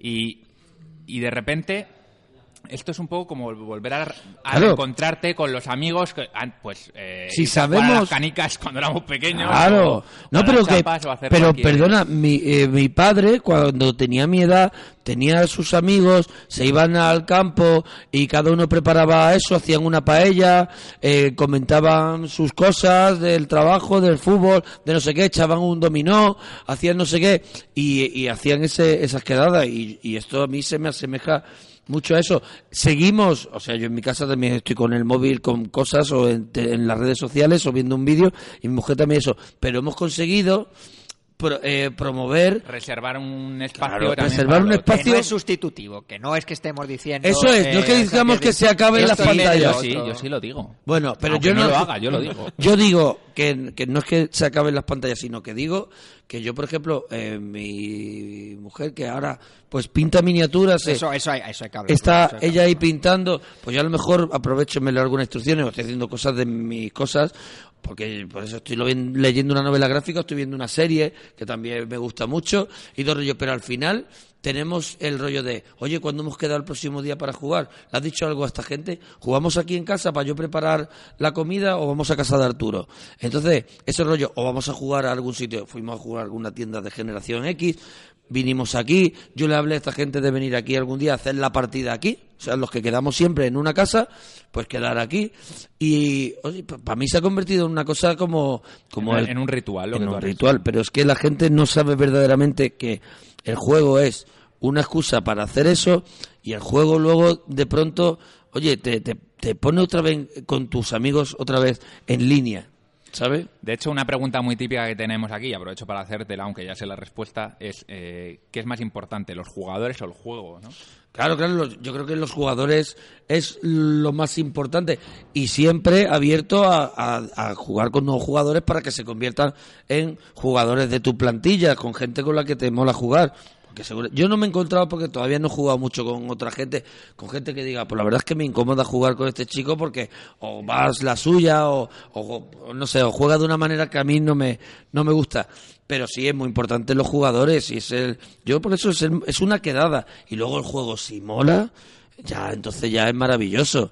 Porque es verdad que te, te vuelve a generar un, em- un rollo y con los amigos te vuelve a generar un pandilleo que ya cuando uno tiene más de 40 años se, la vida te hace perderlo por, por el trabajo, por la familia, por todo y de pronto vuelves a tener como tu, tu pandilla, tío. Es una Aquí- especie de, de regreso al pasado. Aquí en el club hacemos una cosa que está al alcance de pocos muchas veces por falta de espacio, de tiempo, lo que sea, que es el, el día completo, ¿no? El venirnos una mañana y, Muy chulo. y- o bien gente como los que están jugando ahora al War in Flames, que es un juego de echar todo el día, o bien Toda la vida. traerte los sacos con los juegos, cada uno con sus juegos, Sí. ir proponiendo y pum, pum, pum. Luego, pues aquí a- al lado tenemos un asador de pollos, eh, nos traemos aquí los pollos. Claro, claro, claro. Y aquí hay, hay gente que se va a las 7, hay gente a las 8, hay gente a las 10, hay gente a las 12. Pues el próximo día completo quiero apuntarme. Venga. Vale, el próximo día completo quiero apuntarme. aquí. Y este año no he venido al dado del miedo porque cuando lo sabía yo ya tenía un- una actuación programada. Pero el año que Estuviste viene a punto de cancelar la actuación, me dijiste. ya ¿no? estuve a punto, pero no, pero no, pero no pude. Pero el año que viene, el año que viene, Apúntate la fecha. El 31 de octubre lo tengo ya en rojo sangre en mi calendario. Vas a alucinar con el ambientazo que tenemos aquí. Sí. Pues Sí, sí, sí, sí. da gusto entrevistarle porque se hace la entrevista a sí Sí, mismo. sí, la verdad es que- Vamos a ver, Se yo- adelanta- se adelantan vamos a ver, nuestras yo llevo desde el año 98 hablando solo Claro. en la radio. Es que- Desde hace ocho años con Arturo, pero antes ya era solo casi, o sea, haciendo mis propios... Es que traer a Monagui aquí es como si tú tienes un equipo de baloncesto de barro y dices, bueno, pues hoy va a venir a entrenar con nosotros Michael Jordan. Venga, pues hay que decir, te sientes un poco que él es el que maneja el cotarro aquí. Pero que sepáis que yo soy, lo, di- lo, lo digo en el, lo quiero decir en la grabación, porque soy súper fan de, de vuestro, eso, y había probado muchos más podcasts. ¿eh? El vuestro llegó Da casi el nombre, último. ¿eh? No, no, no, no. Casi el último. Pero a mí me gustan los podcasts donde la gente quiere hacerlo profesional y quiere hacerlo de verdad. Y quiere evitar el, el, el, es el lenguaje que no es profesional. Yo quiero evitar la gente que no utiliza el lenguaje que no es A ti profesional. te gustan los podcasts, pero que más cercanos un poco al A la estilo radio. radio, que claro. al estilo podcast también, que se lleva mucho y que funciona mucho, que es el, el más amateur de te juntas un grupo de colegas, te pones a hablar y ya. Vale, está. pero que no soy público de ese. No, no, claro, no. yo, sí. busca, yo iba buscando uno eh, más, más profesional. que más tuvieses- profesional. Que tuviese espuma los micros. y que tuviera espuma los micros y que y que y que no estuviera el micro eh, subido en una caja de un juego Ah, para que joder, llegue a tu a, a Sí, tu sí. nivel ¿Sabes lo que te quiero decir? Algo distinto. Pero es verdad, escuché mucho y el vuestro me enganchó. Porque, porque no estabais tonteando, estabais... Bueno, un poco sí, Estabais, sí, bueno, pero es que, vamos a ver, ese alivio cómico está estupendo, que haya un alivio cómico, que haya un... Porque Rubén siempre no sé qué, porque el otro no sé cuánto. A mí eso, me eso. Pero que de pronto se vuelva otra vez a, a lo que se está hablando y seguimos hablando sobre juegos de no sé qué y no se convierta en una conversación de, de, de bar tanto me lo apunto yo. de bar, eh, me parece súper bien. Tiene que haber balones de oxígeno, pero tiene que decir, pero esto va por aquí. Yo creo que eso vamos a un eh, sitio. es un ejemplo perfecto y vuelvo a lo mismo y no es porque tú estés hablando bien de Planeta de Juegos, pero los que no hayáis escuchado Todopoderosos y os interese el tema de los podcasts o queráis hacer vuestro previo podcast, es un espejón de mirarse porque es verdad que conseguís muy bien ese equilibrio entre una parte más de humor, más distendida, pero siempre... Oye, la informativa, con la divulgativa. eh, el- yo recomiendo el, el de Stanley Kubrick, que es una pasada, aparte de que a mí me gusta mucho, eh, el, que tratáis un montón de pelis. Todas, podríais haber Kubrick. perdido prácticamente en el, en el resplandor. Te puedes tirar, al final, echar todo el programa. Nosotros ahí. tenemos una, una sección en Onda Cero en, en la parroquia que hemos hecho ya setenta y tantas películas que se llama el Cinesin de la parroquia. Lo podéis escuchar en podcast también. Y ahí dedicamos una hora entera a una película Arturo y yo. Ahí es Arturo y yo. Y entonces hicimos una hora entera del Resplandor y fue una de las primeras películas que hicimos. Con, de invitado estaba Pepe Colubi. No sé si lo conocéis, de Ilustres e Ignorantes. Sí, sí, sí. Pepe Colubi. Yo, de hecho, tengo un par de libros suyos. Pues Pepe Colubi vino de invitado que es muy fan de Resplandor y hablamos de Resplandor. Es un cine de Kubrick que puedes hablar dos horas de cada película. Nosotros conseguimos en tres horas o algo así que dura el podcast de Stanley Kubrick o dos horas y media, Dos horas y media. repasar mm, de- mm, las primeras eh, Senderos de Gloria, Barry Lyndon, hablamos de todo, de todo el Kubrick, del más moderno al blanco y negro, ¿Os preparáis los podcasts, perfecto. eh, de- o sea, ¿tenéis algún tipo de guion o cada uno va con sus ideas? No, no tenemos, sus- no tenemos ningún guion eh, preestablecido, sino solamente si hablamos de John Carpenter, vamos a hablar de sus películas en orden cronológico. Si hablamos de, de del Señor de los Anillos, vamos a hablar un poco del comienzo al fin y ese es el único orden que guardamos. Si hablamos de, de Stephen King, vamos a hablar de sus novelas desde el principio a la última. Por fin alguien que habla bien de Stephen King, que a mí me toca mucho los huevos que la gente se las da muy de, de culturetas. eh, Pero yo creo que en los Stephen últimos King. años se ha revalorizado A un ver, poco la figura nosotros, nosotros somos de los seguidores de Stephen King y amantes de Stephen King que reconocemos que reconocemos sus, sus, sus cositas. Hombre, pues reconocemos pues que como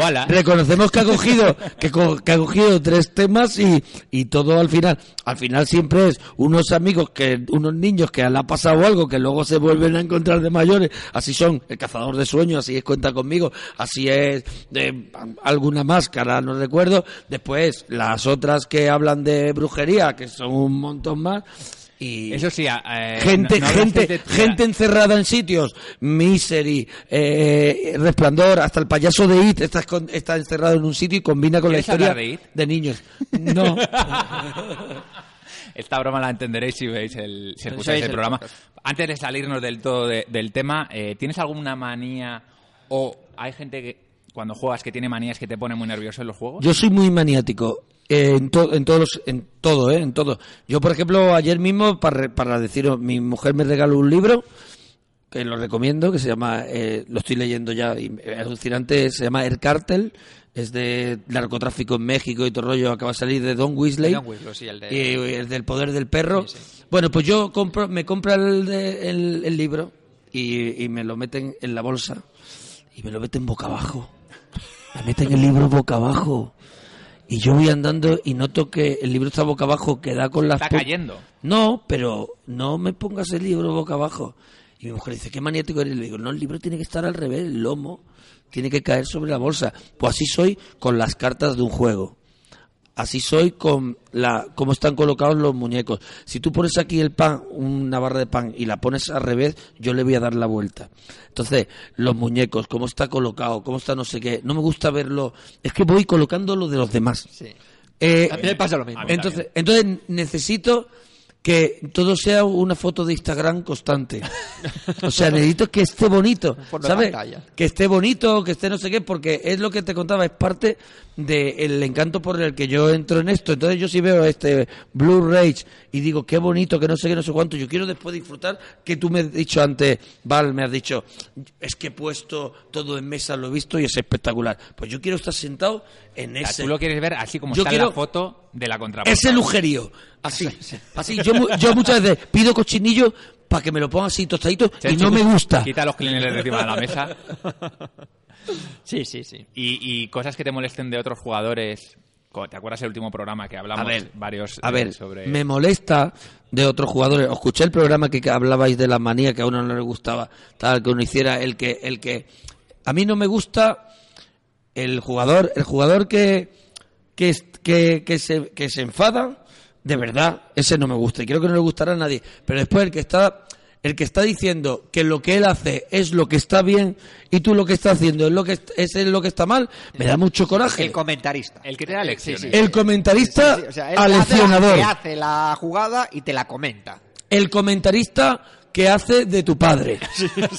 Eso es. Y pues, pues eso hubiera hecho, o si no, esta, o si no, ¿no lo ves? ¿No lo ves? ¿Es que no lo ves? ¿No lo ves? Déjame, no lo veo. Voy a hacer lo que a mí me dé la gana. Bueno, pero no lo ves, ¿no? ¿No ves? ¿No lo ves? No lo veo, no lo veo, no sé lo que... Y de pronto ya se apunta otra. Pues verdad, yo lo he visto también. Pero ojo, ojo que eso les ocurre a gente que no está jugando y que se acerca y que Vamos te ver, lo dice, ¿eh? que hay veces que, que ha- hay algo que podías hacer que sería espectacular. Pues tú no lo ves, porque no eres el dios del juego. Entonces yo no lo veo. ¿No lo ves? ¿No lo ves?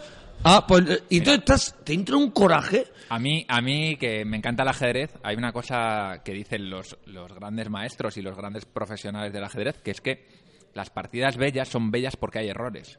Entonces, al final, Claro. en un juego... Déjame disfrutar. No, exactamente, no hay por qué hacer las cosas déjame bien, aprender, ni- déjame aprender, déjame disfrutar, déjame en paz.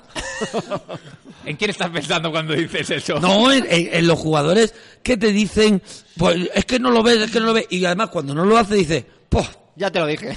Pof, porque eso, lo otro y aquí no le dan más allá. No me lo digas, déjame disfrutar, déjame vi- vivir en una, en una fantasía paralela.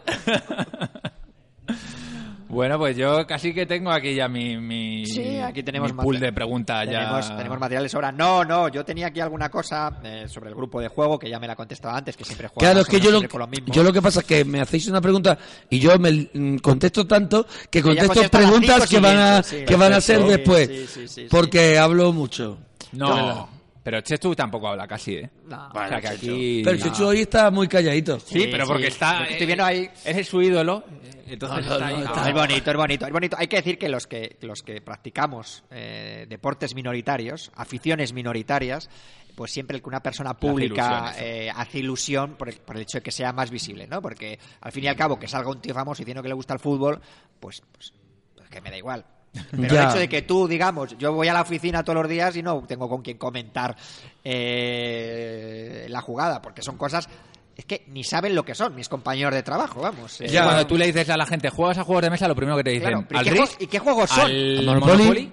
Bueno, Claro, yo, tú- por eso la gente me agradecía muchísimo en las redes sociales eh, que, que, que, que pusiera fotos de jugando los juegos de mesa, que dijera, mira el juego que me he comprado, que, lo, que mencionara marcas, que mira esta gente de Asmodi me ha enviado este juego, no sé qué, pues, y de pronto descubro mogollón de gente que juega, Sí. que me empieza a seguir, que me empieza a comentar cada, cada, cada tweet que yo pongo de un juego de mesa, si os fijáis en La mi gente, Twitter. la gente le emociona ver que, que- que- o sea, yo, por ejemplo, yo ahora voy a comer a casa de mis padres y yo les voy a decir, pues esto en el podcast que mis padres ni, ni les suena el podcast Sí. que hago, pues he estado con el monaguillo. Y les sonará, claro. Entonces, pues quieras que no, te hace ilusión.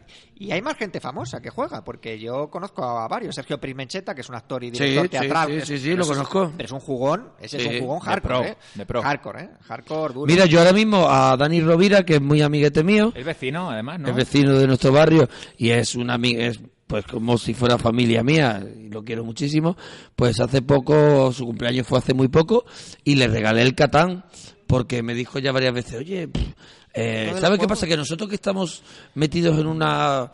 En, un- en- en una locura así de trabajo y de exposición y de y ahora ven aquí ahora ven a lo otro esto es una esto es un momento zen eh, jugar un juego de mesa. Es una maravilla. Entonces yo le decía a Dani, Dani, necesitas venirte a jugar los juegos de mesa, relajarte, tu cabeza de pronto se va de que mañana grabas, de que tienes una entrevista en no sé dónde, de que no sé cuánto.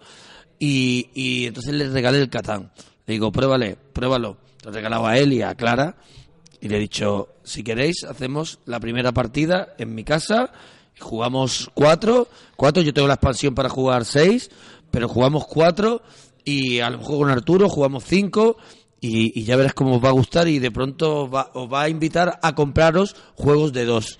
Es que es lo que me pasó a mí. Hace maravillas con Es eso que- en- como juego introductorio. ¿Y realmente Sí, lo habéis llegado a jugar? El, el Catán, ¿lo llegasteis a jugar al final o no? No, no, no, se lo regalé el otro día que fue su cumpleaños. Ah, vale, vale. No, no, le he dicho si lo vas a que vamos a tú. hacerlo. Se lo voy a explicar Es que yo. una de las cosas que tienes tú ya, que tenemos todos, es que queremos evangelizar. O sea, que queremos compartirlo. Hombre, o sea, que claro, nos mola claro. esto y queremos. Porque o tú sea, quieres poder jugar eh, con eh, tus amigos. Claro, Sí, es que si yo a y dices, Dani. "Joder, que esto mola, de es verdad, que si yo a que probar". Dani lo meto en la cofradía, ya tengo mm, a Dani y a Clara al lado de mi casa para hacer partidas. Claro, está, estaría jodido, claro, pero es que además yo le estoy eh, haciendo un favor. Porque le estoy Toma dan- ya, me encanta eso. Le estoy, Estoy haciendo un favor. le estoy haciendo un favor porque le estoy dando gloria, le estoy diciendo, mira este sitio, te estoy, te voy a llevar a un sitio para que tu cabeza se relaje, para que te sientas bien. Es verdad que los juegos de mesa tienen ese efecto de, eh, de de repente. A mí me pasa porque yo mi trabajo también me supone un estrés mental y de repente te pones a jugar. Y eso, y te evade. Incluso ahora que tengo que estar con el teléfono por si acaso hay algo, pero consigo estar casi toda la partida ahí en otra Javier. Cansado es otro que le gusta Hombre, los es que, Wargames. mira, es que Javi Cansado, tengo la suerte también, no me quiero poner así que parece No te que la ahora, me, la doy toda, pero Javi Cansado es muy amigo mío. Y, pero bastante. Y vamos de gira junto con Ilustre Ignorante, por ejemplo. Entonces, mira, yo voy de, yo voy de gira con él y él lleva una maleta. Es una especie de caja de herramientas, ¿no? Donde lleva todas las pinturas y los que le, soldaditos. gusta, le gustan los Wargames de, de miniaturas. Ah, a Sí, los soldaditos pinta soldaditos de plomo. y entonces él tiene en su casa eh, una, una habitación grande con, con mesa de esto ya montada y está a lo mejor ahora haciendo eh, la guerra de Waterloo. Entonces, ¿Pero juega o lo juega, después juega, No, no, juega, él está en un club de Madrid, ¿eh? No sé si el Sí, Club Dragón, sí, me parece sí, que... Pero él en su casa, los fines de semana que puede, que no está con Faimino fuera o con Ilustres, hace eh, la partida. Él tiene dos o tres amigos. Por ejemplo, yo fui eh, hace poco de viaje con él, iba con un libro, así, gordo. Y era, era una de las guerras que está jugando ahora. Todo lo, todas las campañas y todas las cosas que tiene, y eso lo, lo juega con unos cuantos amigos. ¿Cómo se llama el juego este de, de- de Héctor que nos enseñó el otro día? Este, El- este ligerito. Sí, no me acuerdo. El harpoon este. El harpoon. El harpoon. Dile a Héctor ahora que Y- te enseñe el harpoon y vas y, a alucinar. y ya termino porque, bueno, gente que me ha llamado la atención, que han hablado. Eh, Cansado La cantante Edurne. La Edurne. cantante Edurne, que es la para mí Sí. es la novia de David De Gea, pero bueno. Sí, sí, eh, sí, Edurne, Edurne. Pues ella, en una entrevista reciente, le decía que ella le molaba el van y le molaba. Sí, el- los juegos así. También la conoces. Sí, a Durne también la conozco, sí. Pero no, ya no quería aquí hacer ningún comentario. La conozco, dilo, sí. dilo. No, no, que conozco a Durne, sí. Vale, he hecho con ella algún algún programa. No, y... para, para, para- algún para- programa. Tenemos que cuenta de que el tema de los juegos de mesa es un tema. Sí, bueno, no, pues, y hay más gente, y hay más gente, y hay más gente. Y sabes qué, y hay más gente, y hay más gente que lo va a ir descubriendo y de esta profesión mía y eso, que donde también hay mucho estrés y eso, la gente que lo descubre, por ejemplo, eh, cansado, de- desde hace años, a mí me decía, cuando yo no conocía el juego de mesa, pues yo me decía, Mona, yo pinto por la mañana los soldaditos, escuchando el podcast vuestro. Yo a Cansado lo conozco porque me sigue él en la radio. Yo soy muy fan de Famino y Cansado de toda la vida. Pero de pronto me llega de que Cansado es fan eh, mío de la radio, entonces él ya yo hacemos amistad, entonces él me cuenta, yo por la mañana escucho el programa mientras pinto y esa es mi relajación eso y luego luego los fines de semana que puede hace las quedadas de jugar y tiene todo allí, pues una mesa como, como estas que estamos nosotros, con todos los soldaditos. O sea, a ver si, no sé si Un están tío bien majo. sociales. Y vendría, y vendría, Pues si yo se lo digo, se vendría aquí un día a charlar con vosotros Pues que se venga. de su temática, porque No, él, sí, pues, él, sí. él está en su temática, Eso no lo, no lo lleves a otro el sitio. tema de que el- lo que tenemos en el podcast es que no hablamos solamente de una Claro. cosa, sino que hablamos Nosotros de... hablamos de rol, lo que pasa es que últimamente menos. Pues yo me traigo, me traigo un día a Javi, a Javi cansado, me lo traigo para que él haga su, os hable un poco de su historia, que venga con su maletita de, de pintar y todo el rollo, que os enseñe sus soldaditos y que hable de cómo hacerle las partidas. Dime, yo vengo dime de por favor, y ya es lo último, que a Sasa Grey no la conoces. Porque, eh, no, Sasa No. Grey es friki de, de los No, juegos de rol. Conozco a Nacho Vigalondo, que Sí, es lo más cercano a ella. exactamente. ¿Cómo? Eh, me he perdido. Ha hecho una Nacho película. Vigalondo, la última película de Ah, Nacho Vigalondo, que es la de Open actriz, Windows, vale, vale, la hizo claro, con sí. Sasa Grey, Vale, vale, Elijah O sea que tengo, tengo quizá Sí, un paso a ella, pero no lo he ¿Quieres tener a roto. Sasa en el programa? Pues estaría bien, ¿no? Estaría ¿Por qué bien, no? ¿no? ¿Por qué no? Y Vin Diesel también es un fricazo de, Sí, de los Dragons. Sí. eh, pero mucho, ¿eh? Hay mucha, hay mucha gente, pero ya no tiene, o sea, yo creo que, no- no yo todo el mundo lo hace público Pero vamos a ver, claro, ¿no? todo el mundo cuenta Claro. como yo su vida en las redes sociales. Claro, claro, la gente es mucho más y- discreta. se expone con nosotros. La de gente es mucho no abre más. su corazón. la, la gente, yo le digo, oye, vente a un club allí a hacer un podcast y me dice, ¿tú estás ¿Y loco? esto qué es? Claro, pero yo sí estoy loco. Entonces, pero sí que va. Vamos a ver, que yo un me da- sitio luminoso, ¿verdad? No es una cosa precioso, aquí- es un sitio para echar aquí el día y comprar un pollo asado. es verdad, yo ahora mismo dominguito, yo me quedaba aquí todo el día jugando. Pero a un quedado- juego, a comer a ya. otro, hombre, claro, ya tengo, ya tengo, ya tengo cosas que hacer. Tenemos, tenemos chicas, de vez en cuando también vienen chicas al, al club. que pero yo por ejemplo me pasó lo mismo que a vosotros cuando dices no es que hay famosos que, que les gusta jugar pues a mí lo que me pasó es que yo de pronto descubrí es toda la gente que tenía yo ahí en Twitter que juega juegos de mesa y me mandaban fotos de sus juegos mira mi mira mi juego wow una pasada mira esto mira eso. Y a mí la gente me ha mandado enlaces me ha ayudado mogollón a descubrir los juegos. Y ya luego entré en los podcasts pero fue al final Bueno, Los podcasts ya es el último eslabón de la cadena. Ya cuando te vuelves friki, entonces empiezas a indagar más y entonces entra, entramos en juego los podcasts. bueno, vamos a seguir hablando No, de juegos, a- pero la siguiente sección. Hombre, claro, hay que porque jugar. que- claro, porque es que la, ¿Qué pasa? la sección, la mía, ¿cómo se llamaba? El Campo de monaguillo. asteroides. Campo de Le Monaguillo. vamos a poner el monaguillo. Eso es la sección, sección. el Monaguillo. La parroquia galáctica, Eso le vamos a llamar. Así Nos que- vamos sin más a... Torre de control.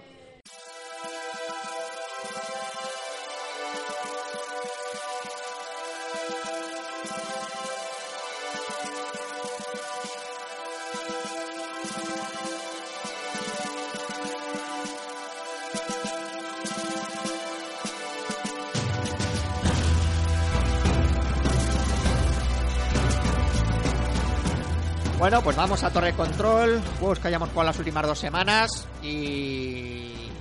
Y sí, amigos, eh, es domingo por la mañana y como dice Mona, mola decir que no estamos solos en el club.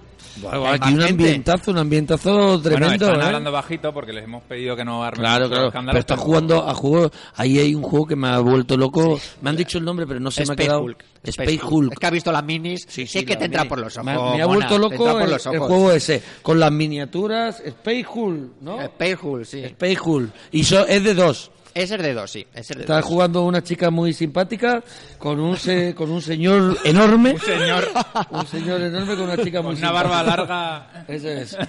Bueno, yo iba a dar los datos solamente de los juegos, pero veo que Mona ya se ha lanzado. eh, con- Son muy, son muy simpáticos los dos porque me han invitado a conocer el juego y he estado con las miniaturas viéndolo y me ha picado, me ha Sí, picado. Oye, lo- ¿ese está dentro de mi, de, de mi, de ser un principiante ese juego o no? No, Cualquier juego. yo- bueno, lo que tienes es que va por escenarios. eh, A ver, aquí tenemos una máxima y es que si a ti te gusta un juego, tú eres capaz de jugar a cualquier juego. sí. Ya bueno, pero Otra cosa es que para tú- iniciados. No. No es un juego para iniciados, no es un Catán, pero... Eh, porque es muy temático. ¿Te mola el tema de los aliens? A mí sí, me Pues mola mucho, está. me ha, me ha Pues vuelto loco la- las, Pues las figuras. Mira, ahora cuando venga Al, que va a venir y van a desplegar aquí el Alien contra Predator. Lo vas eso lo quiero ver. De verdad, yo recomiendo a la gente que venga aquí al club, de verdad. No es un peloteo de estar aquí, sino que digo que, que mola porque descubres gente jugando juegos que tú a lo mejor ves en la caja y no eso, pero te quedas un rato viendo cómo se juega y de pronto, aunque tú no estés jugando, estás viendo cómo funciona. Y luego está eso mola. el tema War in Flames, que hoy están jugando. eh, es- le toca la partida de la campaña esta que dura no sé cuántos eh, mil años, como Y, dice. y a los jugones le importa o no le importa que venga, por ejemplo, un señor como yo a mirar. A mirar Para no, nada. lo que lo que molesta a muchos jugadores es que te pongas a interrumpir Ah, no, a no, no. otros.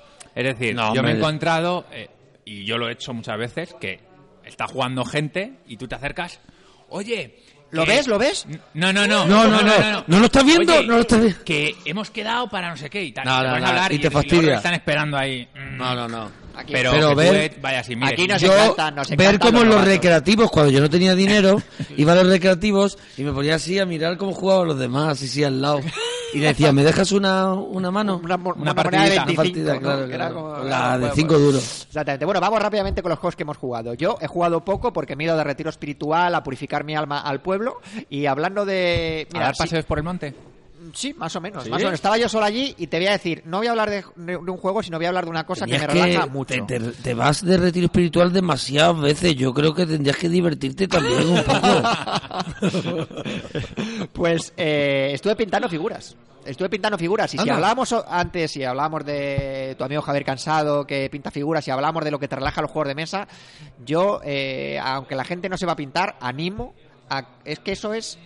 Te relaja. ¿No te da, ¿no te da dolor de cervicales? No, tío, mira, así? mira que yo soy, yo No, tengo déficit de atención, yo yo tengo creo- déficit de atención y soy incapaz No solo de eso. Sí, exacto. Soy incapaz de estar, eh, digamos, pendiente de una sola cosa durante mucho tiempo. Pues con pintando figuras se me pasaban las, las horas muertas. Así que estuve pintando mis miniaturas de Infinity para jugar en la liga que empezaremos Yo próximamente. quiero que me dejes Wow, probar. wow, Infinity. Yo quiero, yo quiero entrar también en ese No, mundo. eso, eso, Estoy cuidado, muy que No loco. que no tenías tiempo. Cuidado, no, no, no, No no. tengo tiempo de nada. Lo que necesito es comprar tiempo. Ah, deja de trabajar y dedícate a jugar. Y después, Claro, mira, sí. voy a hablar rápidamente del Imperial Sol, que me ha hecho mal otra vez del Imperial Eso, Sol. Imperial Otra vez. Cuéntame, porque nosotros con mis amigos, eh, Pedro Llamas, uno de mis amigos, lo ha comprado. Y Oh, va a vamos, encantar. íbamos a jugar. Y, di- y de pronto dice, no. No, no estoy preparado todavía para jugar porque me tengo que saber las las reglas del reino y las del no sé qué. Sí, me bueno, dijo. la, la y digo, bueno, en el Imperial Assault es que puedes jugar a dos, dos, de dos maneras, a uno contra uno o modo campaña, sé que tanto te gusta el modo campaña, que es siempre los mismos jugadores progresando a través de distintas misiones. Y te voy a contar una cosa, el otro día ganamos a Guille, porque Guille es nuestra, nuestra gran nemesis aquí, le llamamos Invictus porque no, no pierde nunca, y es el que hace de malo en la campaña Imperial Assault que yo estoy jugando eh, con, otros, con otros amigos. Y mira, podrás decir muchas cosas de los juegos temáticos de tiradados que tienen azar, que a lo mejor no son tan sesudos como los Eurogames, pero el otro día, en la última tirada, ganamos a Guille y un, un grito Un de júbilo, o sea, subidón. nos abrazamos. Sí, sí, sí, o sea, sí, nos, sí. nos chocamos Claro. las manos, nos abrazamos. O sea, fue una cosa épica, fue una cosa épica. Muy bonito, muy Así bonito. que eh, a mí no me gusta mucho el modo cooperativo este de campaña, lo, lo veo más como irse a tomarse unas cañas con los amigos, más que como, como de juego, pero eh, la verdad es que es muy emocionante. Y para que veáis que seguimos jugando a juegos de los que hablamos en su momento y lo mismo algunos os preguntáis, pero de ese juego que poníais también, ¿qué pasa? Luego ya no he vuelto a jugar, pues yo llevo 20 partidas al Imperial Assault. Así que Muy siguen bien. con su gran nota. Yo voy a jugar. Yo voy a hablar de un juego, de uno de los juegos que más me ha gustado de los últimos tiempos, incluso diría de todo el año. Me invitó Carte, que es uno de los podcasters de Bislúdica, que le conoceréis muchos, a su casa a jugar con Calvo, que es otro de los podcasters, y con Canales, que es un experto de Age of Steam. Ah, Sí, no, no. Un experto de Age of Steam y un De de, Age, juegos. de- ¿ves? Yo hay veces... Age Eh, of Steam. Es un juego de trenes. Age of trenes, Steam. sí, los Ahora hablaré. Pero ahora- de trenes eh, que son eh, maqueta. No. Trenes Vale. es que es un género en sí mismo Es en los género. juegos. Bueno, yo tengo, yo tengo aventureros al tren, el mapa de Europa. Bueno, pues Este por ahí. es un, un poco más complicado que Aventura Vale. de tren, pero es un juego de trenes también al fin y al cabo, de coger mercancías, llevarlas de un sitio a otro. Ahora hablaré Ah. un poquito de, de Age of Steam. Qué tío. Me invitaron a jugar a, a su casa y la verdad es que me sentí genial, como en casa, muy, muy a gusto con ellos. Y descubrí al mejor explicador de juegos que he conocido nunca, ¿Qué que es Oscar Canales. Stadium Emerald, que es un juego complejo, muy complejo, para ser un euro. Bueno, pues me lo, lo explicó de una manera que, que me quedé alucinado. O sea, me metí en el tema, me- todas las micro reglas te explicaba el porqué de las cosas y al final, bueno, pues eh, a, a pesar de ser un juego muy complicado, lo jugué la primera partida sin ningún tipo de, de dificultad. Y me pareció un juegazo, me pareció un juego que podría ser un pupurrí. Es decir, Sí. una- una cosa que critico yo muchas veces de los juegos, que son un pupurrí de mecánicas, y me di cuenta de que se puede hacer un pupurrí con elegancia. Felp, apúntate. O sea, jugate unos jueguitos de Wallace y aprende un poquito. ¿Cómo se esto- llama el juego? Repíteme el título. Study in Emerald. Pero te voy, a, Explica- te voy a explica- bajar- te voy a- Inemerald. te voy a deshinchar un poco el globo, mono. Bueno, es la primera edición. ¿Por qué no os que queréis llevar bien nunca? te voy a deshinchar un poco el globo. No, me refiero, la edición que jugó él Sí. ya no se puede conseguir. Han hecho una segunda edición. Todo tiene un precio en la vida. ha- ¿eh? Han hecho una segunda edición La buena, la, la, la buena ya no que está. es la marca blanca, ¿no? No Vale. es la es un poco un poco más light, pero dicen también lo que han jugado que está bien. Se llama Estudio en Esmeralda, no en Escarlata, Estudio en Esmeralda es y la acaba de publicar en español más que Oca, así que lo puedes conseguir muy fácilmente. La, la nueva edición que dicen que también está bien, aunque simplifica algunas cosas del juego que jugó Val o de la, de la, la versión que jugó Val. ¿Y por qué simplifica algunas cosas? ¿Para que Para sea más hacerlo comercial? sí, exactamente. Sí. Hay mm, Wallace, es un diseñador de juegos muy, muy conocido, que ha hecho eso en alguno de sus juegos. Es decir, él tiende a ser un, diseñador que complica mucho los juegos, hace juegos para jugones. Por ejemplo, el Brass es un conocido juego de, de la era industrial en, en Inglaterra, que es bastante complicado. Y luego tiene otro que es eh, Age of Industry, que es como la versión sencilla, entre comillas, de- del juego. Y bueno, pues parece que ha querido hacer algo parecido, aunque yo no he jugado a la segunda edición, por lo tanto no puedo hablar. Aquí quiero romper una, una lanza a favor de Wallace, que está siendo muy criticado últimamente. El otro día, por ejemplo, en el podcast de Bislúdica, que a mí me encanta. Les escucho, soy colega de... Ya conozco a todos menos a David Arribas, pero no sé, no sé por qué, siempre le dan una caña a Wallace.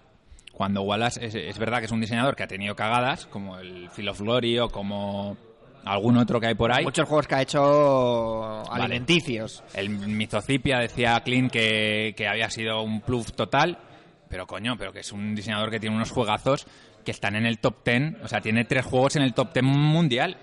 Entonces, vamos a perdonarle también alguna cagada. Claro, ¿no? eso es lo que pasa con, con todo. O sea, Claro, eh, cuando tú con todos los, mucho, con todos los artistas que son prolíficos, o sea, Claro. con los directores de cine que hace mucho, enseguida se les, se les va a destruir porque han hecho hasta, una peli. hasta Kubrick hizo alguna peli Dice, mala, claro, pero, pero no es mala. Es comparada con lo que ellos han hecho muchas veces, es más floja. Pero es mucho mejor que muchísimas que se hacen todos los días.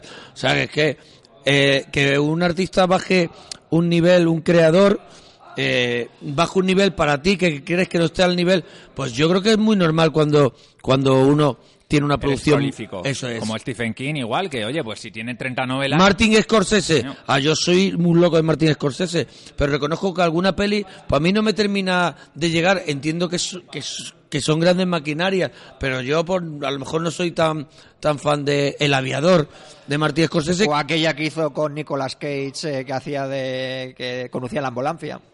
Esa es de Scorsese. Fíjate, ni nos acordamos de ella. ¿Es de Scorsese la de la ambulancia? Sí. Bueno, una película muy muy rara, muy psicodélica, muy loca. Pero que, bueno, que los, los artistas sí que, bueno, que seguramente este señor... Yo- A mí me... a- yo creo que él está haciendo esos juegos más mm, dulces para mí. ¿Sabes? Para que yo pueda jugar. Eso es que dulcifica. Bueno, realmente no se le critica a estos juegos más dulces, sino se le critica algunas cagadas como ha tenido, igual que han tenido todos los grandes diseñadores. y Stephen King. y Stephen King. Y, y a mí, sinceramente, eh, a Study in Emerald me parece una obra de arte. O sea, es un juego que tiene mecánica de mayorías, tiene mecánica de roles ocultos súper, súper divertida, porque tú tienes que estar intentando identificar en la partida quién es, ¿Quién va contigo? quiénes son los seguidores de Chulu y quiénes son eh, los humanos, porque si, por ejemplo, en una partida de cuatro jugadores, tres son humanos, el último, o sea, el que puntúa menos, es el que marca la puntuación de los humanos. Entonces, si el que puntúa menos queda último, aunque tú vayas primero, pierdes. Pero luego solo gana uno. Es decir, es un juego en el que de alguna manera tú tienes que cooperar con los de tu raza y luego intentar ser tú el mejor de todos. Tiene una cantidad de interacción y de puteo que vamos, no lo he visto prácticamente en ningún Eurogame. Tú tienes agentes, puedes matar a otros agentes, puedes ir a ciudades, puedes ir... O sea, tiene un montón de cositas. Salvaste los colores chillones del tablero. Sí, no, no es una cosa que me... Lo que lo veo es un juego poco accesible porque tiene unas reglas complejas y si no te las explican tan bien como me las explicó a mí Canales, pues para una persona que no esté muy acostumbrado a juegos de ese nivel se puede Te, destruye el cerebro, te hace el cerebro picadillo. Tiene muchas cositas y es complicado de jugar, pero por lo demás... Pero una vez que entras, obra disfrutas maestra, como... obra maestra. ¿Qué nota? ¿Qué, nota? Un Eso nueve le y iba a medio. preguntar. Un nueve y Un medio. Un nueve y nueve y medio. O sea, Por no darle el 10. Bueno, un 10 es que eso, Tascalar yo creo que es el único juego que le da un 10. Así que juegazo, juegazo. ¿Cuál le has dado- le le has dado un 10? Tascalar, Tascalar. Tascalar. Lo tenemos ahí. Ah, ahora me lo enseñáis. Tascalar. Tu 10, enséñamelo, por favor. Te lo Sí. enseñaré. Mona, tu turno. Eh, yo, yo he jugado eh, últimamente a, pues al que he mencionado varias veces hoy, que es el Dragon, que es un juego muy chulo de Age, que No tengo, es que no tengo internet. Ah, vale, vale. Yo haría a Val porque nos hiciese la ficha por el, Vale, decir vale. el autor Pero, y no tal. tengo, es que no, no sé por qué no me conecta. Vale, pues Vale. lo edita Edge en español. Sí, y, y bueno, y estamos en los personajes, so- lleva unas miniaturas muy chulas de unos, de unos guerreros y después hay un dragón. La figura de un dragón. Cada uno llevamos un guerrero y estamos en unas, en unas mazmorras donde el dragón ha decidido que no nos va a matar, sino que ha dejado unas monedas repartidas por la mazmorra y el que gane 10, el que consiga 10 puntos, no 10 monedas, porque las monedas esconden cada una una puntuación detrás para que tú no sepas cuántos puntos lleva el, eh, tu compañero. Entonces, eh, el dragón mm, va a dejar libre al que consiga las, las monedas y va a hacer que entre nosotros nos matemos.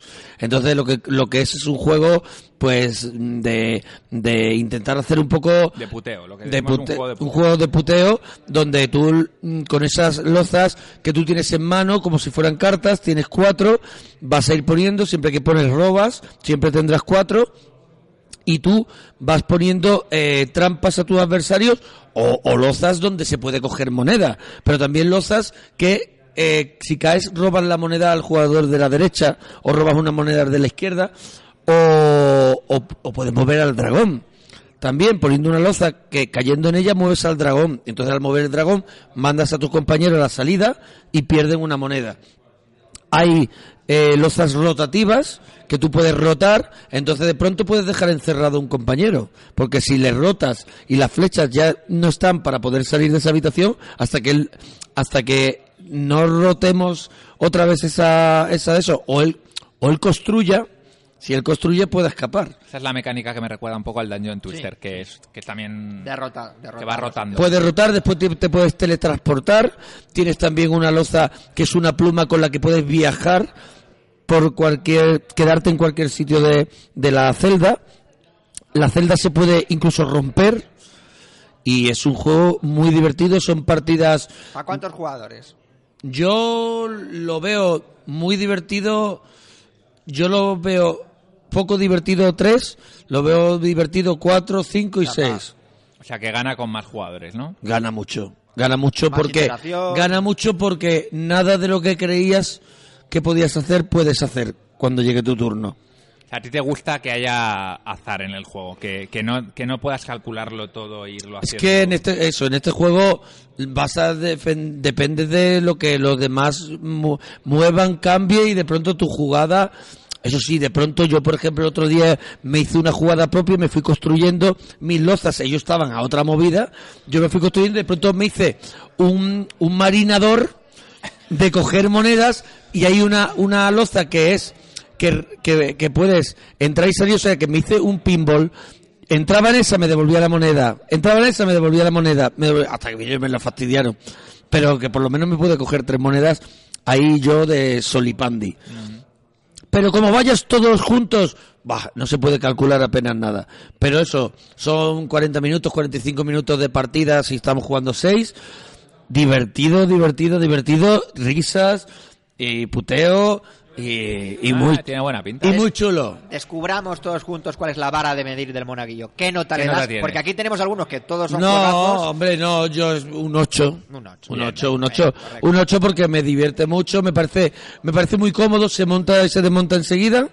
¿Sabes? Pop, recoger todas las lozas, las monedas a una bolsa, los guerreros a otra y nos vamos a comer tortillas, ¿sabes? Una cosa que, que no le he dicho, ah, no he, no he pretendido explicar el Stadium Emerald, que es un juego muy complejo, pero sí que creo que es interesante comentar que tiene una de las mecánicas principales que es de construcción de mazos, que lo hace también distinto. Es un juego en el cual cada- en cada ciudad hay unas cartas, por ejemplo la carta del vampiro, y tú puedes ir ahí a hacerte con la carta y pasa a formar parte de tu mano. Y entonces tú tienes que ir también generándote un mazo que te sirva para los objetivos que tienes. Por lo tanto, también le mete otra dimensión más de juego, que es el, el de construcción de mazos. Muy chulo, es que me encanta, es un juego que me, me vuelve loco. Pero no te lo vas a pillar. Es No, que no es que no podría Ya, jugarlo ya. con nadie. El, mo- el monaguillo no creo que vaya a querer jugar conmigo a ese juego. por Hombre, ejemplo. yo sí, Pero si sí, me enseña... Bueno, es de chulo, es de chulo. ¿eh? Claro, de sí chulo. te- De terror. Mi perro se llama Chulo. Muy majete el perro, ¿eh? Eh, Eh. Al principio me ladró, pero luego el tío se encariñó. No, rápido es encantador, es, es más bueno que Spinete. Yo sí, yo jugaría, yo nunca he hecho un mazo de nada. Eso ya te pongo Pero un si nos poco... acabas de enseñar un mazo de... No, eso son cartas que llevo para tontear. Pero... ¿Qué pero- tienes? ¿Qué tienes por ahí? No, Chechu? simplemente ya, y yo con esto acabo mi participación en Torre de Control, que hoy es más breve que otras semanas. El Marvel Dice Masters, este le puede, puede ser que le molase a tu compañero. ¿De dados? De dados. Lo tiene él. De dados. Pero él tiene los... eh, los eh, los X-Men, creo que son. Sí, hay de varios, hay Vale. de Marvel, o sea, con X-Men, con Eso. Vengadores. Eso es el que eh, tiene. Y, y tiene, se compró el Los otro tapetes. día el tapete. Sí, los para poder jugar. Indispensable jugar Claro, es que tapete. si no juegan el tapete no, no, es que No. el tapete te va, Sí, te, va, llevando, marcando te va marcando. Veo que tú estás un poco también ahí. Bueno, pues Arturo no sé si está jugando, pero lo compró el otro día conmigo.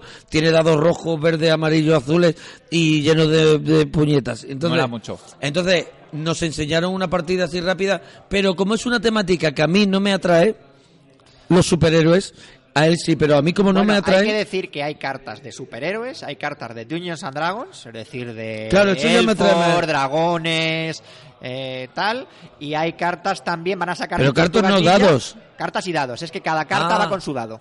Vale, vale, Cada vale. carta va con su dado. Yo a mí la temática, yo por ejemplo que no soy fan de los Vengadores ni nada de esto, o sea, me aburren las pelis y entonces Arturo es súper fan. Y entonces yo, pues esta temática pues no me, no me tira mucho. Claro, eso te tiene que, que- te tiene que gustar un poco. Bueno, tenemos aquí una de nuestras múltiples ligas, es la del Marvel Dice Master. El otro día volví a jugar, llevo 39 partidas al Marvel Dice Master, para que no se diga qué tal. Y la verdad es que ya te permite hacer múltiples combinaciones porque ya han salido muchas cartas, entonces ya puedes hacer muchas combinaciones. Y luego están las dos escuelas, que es mezclar mundos o no mezclar mundos. Es decir, ¿es lícito moralmente poner un dragón con el Capitán América? ¿Sí o no? Entonces ahí tenemos, Ah, bueno. ahí tenemos nuestro debate. Se, daría, se, se, se llevarían, se llegarían a entender.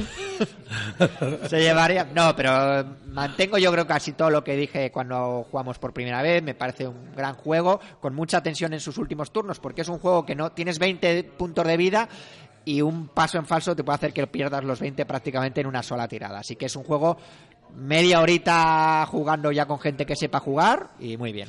¿Qué nota le pones? Eh, Me he venido arriba, ¿eh? Muy bien. Me he venido arriba, ¿eh? Un 8 y Se medio. va a hacer fijo ya, Un ¿eh? 8 y medio, un 8 y Un medio. ocho y medio. Un 8 y medio para Marvel Master. Muy buen juego, a mí me gusta mucho, aunque no lo juego prácticamente nunca. Voy a hablar de otro juegazo. Impresionante, nos encantó. A Distant Plane. No- Nos encantó y me mira a mí, que no sabe. encantó. A no Distant sabe- Place. A Distant Plane. Este Un juego- Distant Play. Para los amantes de la guerra de Afganistán. Ah, yo soy un loco de la guerra de Afganistán. La serie Coin, que es una serie de la que hemos hablado aquí varias veces, porque ya hemos jugado al Cuba Libre. Esto es un wargame. Esto es una especie de wargame, pero distinto. No es el típico wargame, es un juego que tiene también mecánicas un poco parecidas a Eurogames. Eh, hemos jugado al Cuba Libre, hemos jugado al Fire in the Lake un par de veces y David, con su entusiasmo, consiguió convencer a Chechu, no se sabe muy bien cómo. Es después que de yo valoro dijese- mucho el entusiasmo en las personas. O sea, a mí yo no quiero jugar a algo, pero me, pero me lo venden bien y. Me lo y dicho con mucho entusiasmo. Pues este tío se ha tomado la molestia de leerse las reglas de no sé qué, coño, hay que apoyarle. El último comentario de Chechu sobre, Un gesto muy bonito. sobre Fire in the Lake fue muy bien, pero estar tres horas para tener 12 minutos de juego real. Y, el, y, me no. estuvo dando la turra, ¿vale? En la última partida. Venga, Juan, Eh, ¿cuántos minutos llevas ya? Llevas cinco minutos ya, ¿En serio? cinco, ¿En sí. serio tres horas y jugaste Mentira, 12 minutos? mentira. Lo que quería decir es que dentro de tres horas de juego, tú, tus decisiones. eh, Ocupan 15 eso, minutos. Eso es. Mentira. No nos dejó ni jugar en el último. Total, que decidimos probar a Distant Plane, que es básicamente el mismo juego que el Cuba Libre, que el Fire in the Lake, eh, pero ambientado en la guerra de Afganistán. Hay cuatro facciones, los señores de la guerra, la coalición, el gobierno de Afganistán y los talibanes. Entonces cada jugador lleva uno y también se produce un poco esas sinergias entre los bandos parecidas a las de Fire in the Lake. La coalición y el gobierno van más de la mano, aunque al final gana solo uno de ellos. Y los talibanes y los señores de la guerra no van tan de la mano, pero sí que tienen algunas sinergias. Yo me cogí los señores de la guerra, es muy interesante porque van un poco a su bola y te permite jugar un poquito más de forma independiente. Y me lo pasé, me lo pasé como un enano. Aunque al final Diego, el talibán, que le dejaron ahí hacer la coalición y el gobierno les dejó, ganó la partida. Pero este juego ya es un poquito pro, ¿no? Sí, es un poquito... este- A ver, lo que... Lo que No me vendas sería- otra vez, no me vendas otra vez lo de todos los juegos puedes jugar. No, mira, te voy a decir una cosa. No, todavía no. Bueno, Diego es un jugador de Wargames desde hace mil años. Yo he jugado a Wargames bastante duros. David también. Chechu es caso aparte. Bueno, pues a los tres nos ha costado tres partidas Claro. de la serie con empezar a... Bueno, igual a Diego menos, pero tanto a David como a mí, por lo que yo he hablado con él, nos ha costado sacarle un mínimo de chicha al juego. Hasta la tercera partida no se la hemos sacado. Es un juego poco intuitivo, tiene unas mecánicas muy distintas de los juegos habituales. Tú, como nunca has jugado a un Wargame, te va a dar igual Claro, pero no es un juego muy intuitivo. por eso es. Pero es verdad que cuando lo empiezas a entender, a mí me da unas sensaciones brutales. O sea, me, me parece un juegazo. Y también es verdad que el, juego, el grupo de juego ayuda mucho. O sea, yo estoy muy a gusto con mis compis de juego, menos con Chechu, Esto que es un poco peloteo. Ah, no, No, eh, no, no. Iba a decir peloteo, pero ya veo que... Menos contigo. Hombre, pero, bueno, siempre hay un, un giro de guion que es con Chechu no. Claro, eh, es un tío que nos estaba diciendo que 12 minutos de juego y luego cada vez que le tocaba estaba 20 minutos jugando Eh, él solo. Eso es, eso es incierto. Pero bueno, aparte de esto, le voy a subir la nota. Creo que le había dado un 7,5, 8. Le voy a poner un 8,5 ya, subiendo. Y quiero probar Andean Abyss, que es la versión de las guerrillas colombianas, que también son las mismas reglas, pero en otra ambientación. O sea, Bueno, ¿cómo supongo- os habéis quedado? Sí. Muy bien, muy Monaguillo bien. no tiene No, palabras. No, no, no, no, no, yo, yo sí que yo ya he hablado mucho. Pues vas a tener, pues cierras la sección, así que... Pues el último que he jugado también es un juego de cartas muy divertido, muy sencillito, pero y de una gente de creación española que es el Virus, de la gente Trangis. Tú también Y lo probaste y sí, hablaste sí. muy me, bien. me lo, me lo enviaron, además tengo una camiseta chulísima con, el- con uno de los virus, aquí pone detrás virus, muy chula, me regalaron unas chapitas, son muy majos y estoy expandiendo el virus. Sí, ¿no? Así que ya mis amigos están jugando. He comprado ya dos cajas de virus para, para regalar. Porque todo el que lo ha probado mola mucho. Yo Tú lo he que- jugado con mi suegra y con mi Sí, cuñado. Puedes jugar con el que quieras. Yo estuve con unos amigos en León y le tuve que enviar el otro día por correo uno. Lo llevé para probarlo con ellos y ahora están entusiasmados con el juego. Consiste en que tú tienes, hay unos virus y, y hay partes, cuatro partes del cuerpo humano. Corazón, estómago, cerebro y hueso.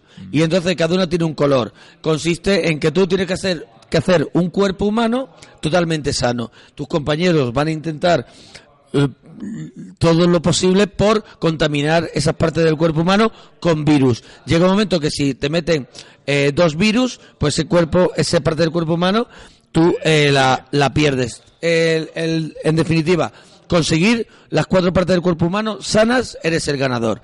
Hasta ese momento es complicado. Tiene un funcionamiento con dos y tres personas muy fluido, muy rápido y, y también tiene mucho rollito porque sabes eh, que en cualquier momento te puede, te puede ganar otro, en cualquier momento puede tener las cartas, entonces hay que ser muy vivo y decir, venga, hay una carta que dice, tira todas tus cartas y coge nuevas. ¿Por qué? Para, para intentar que no gane. Es un, y después de jugar a seis, que también he jugado, está muy chulo. Es una partida más larga, más pausada, pero muy divertida también. Y la otra es un poquito más estresante, de 3 a 2, estrés, pero está súper bien hecho, cañero, muy bonito, muy bien diseñado, las ilustraciones y un juego también que le pongo un 8. Toma ya. Tú que viajas mucho, supongo que valorarás estos juegos de caja pequeña, ¿no? Que te los puedes llevar a... Claro, claro, yo me llevo de viaje, Claro, me llevé, viajas, me llevé llevas- este de viaje de virus, me llevo el Age of War, por ejemplo, que de dados Sí. chinos este, me llevo el Catán de cartas y El- juego con mi el mujer. Hive, la versión Pocket, no sé La si tengo, la- versión es la que tengo con la bolsita con las expansiones, con la mariquita y el y el mosquito. Y me llevo esos jueguecitos y ahora que nos vamos, por ejemplo, en Navidad, nos vamos unos días fuera, pues nos llevamos el Catán de cartas y que lo dominamos bastante, nos llevamos un virus, nos llevamos algo y siempre siempre llevo conmigo algún jueguecito. Muy bien. Pues eh, nada, nos vamos a la última parada, ¿no? Eh, que es la... Sala de comunicaciones.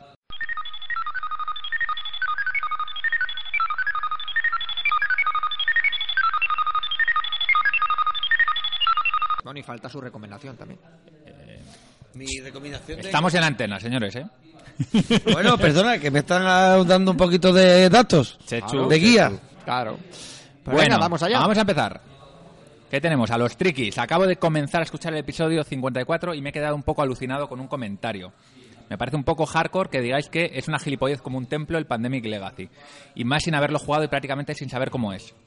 El juego tiene un mínimo de 12 partidas rejugables una vez, o sea que la media de las partidas son 18. Luego se puede seguir jugando según quede el juego como si fuera un juego base.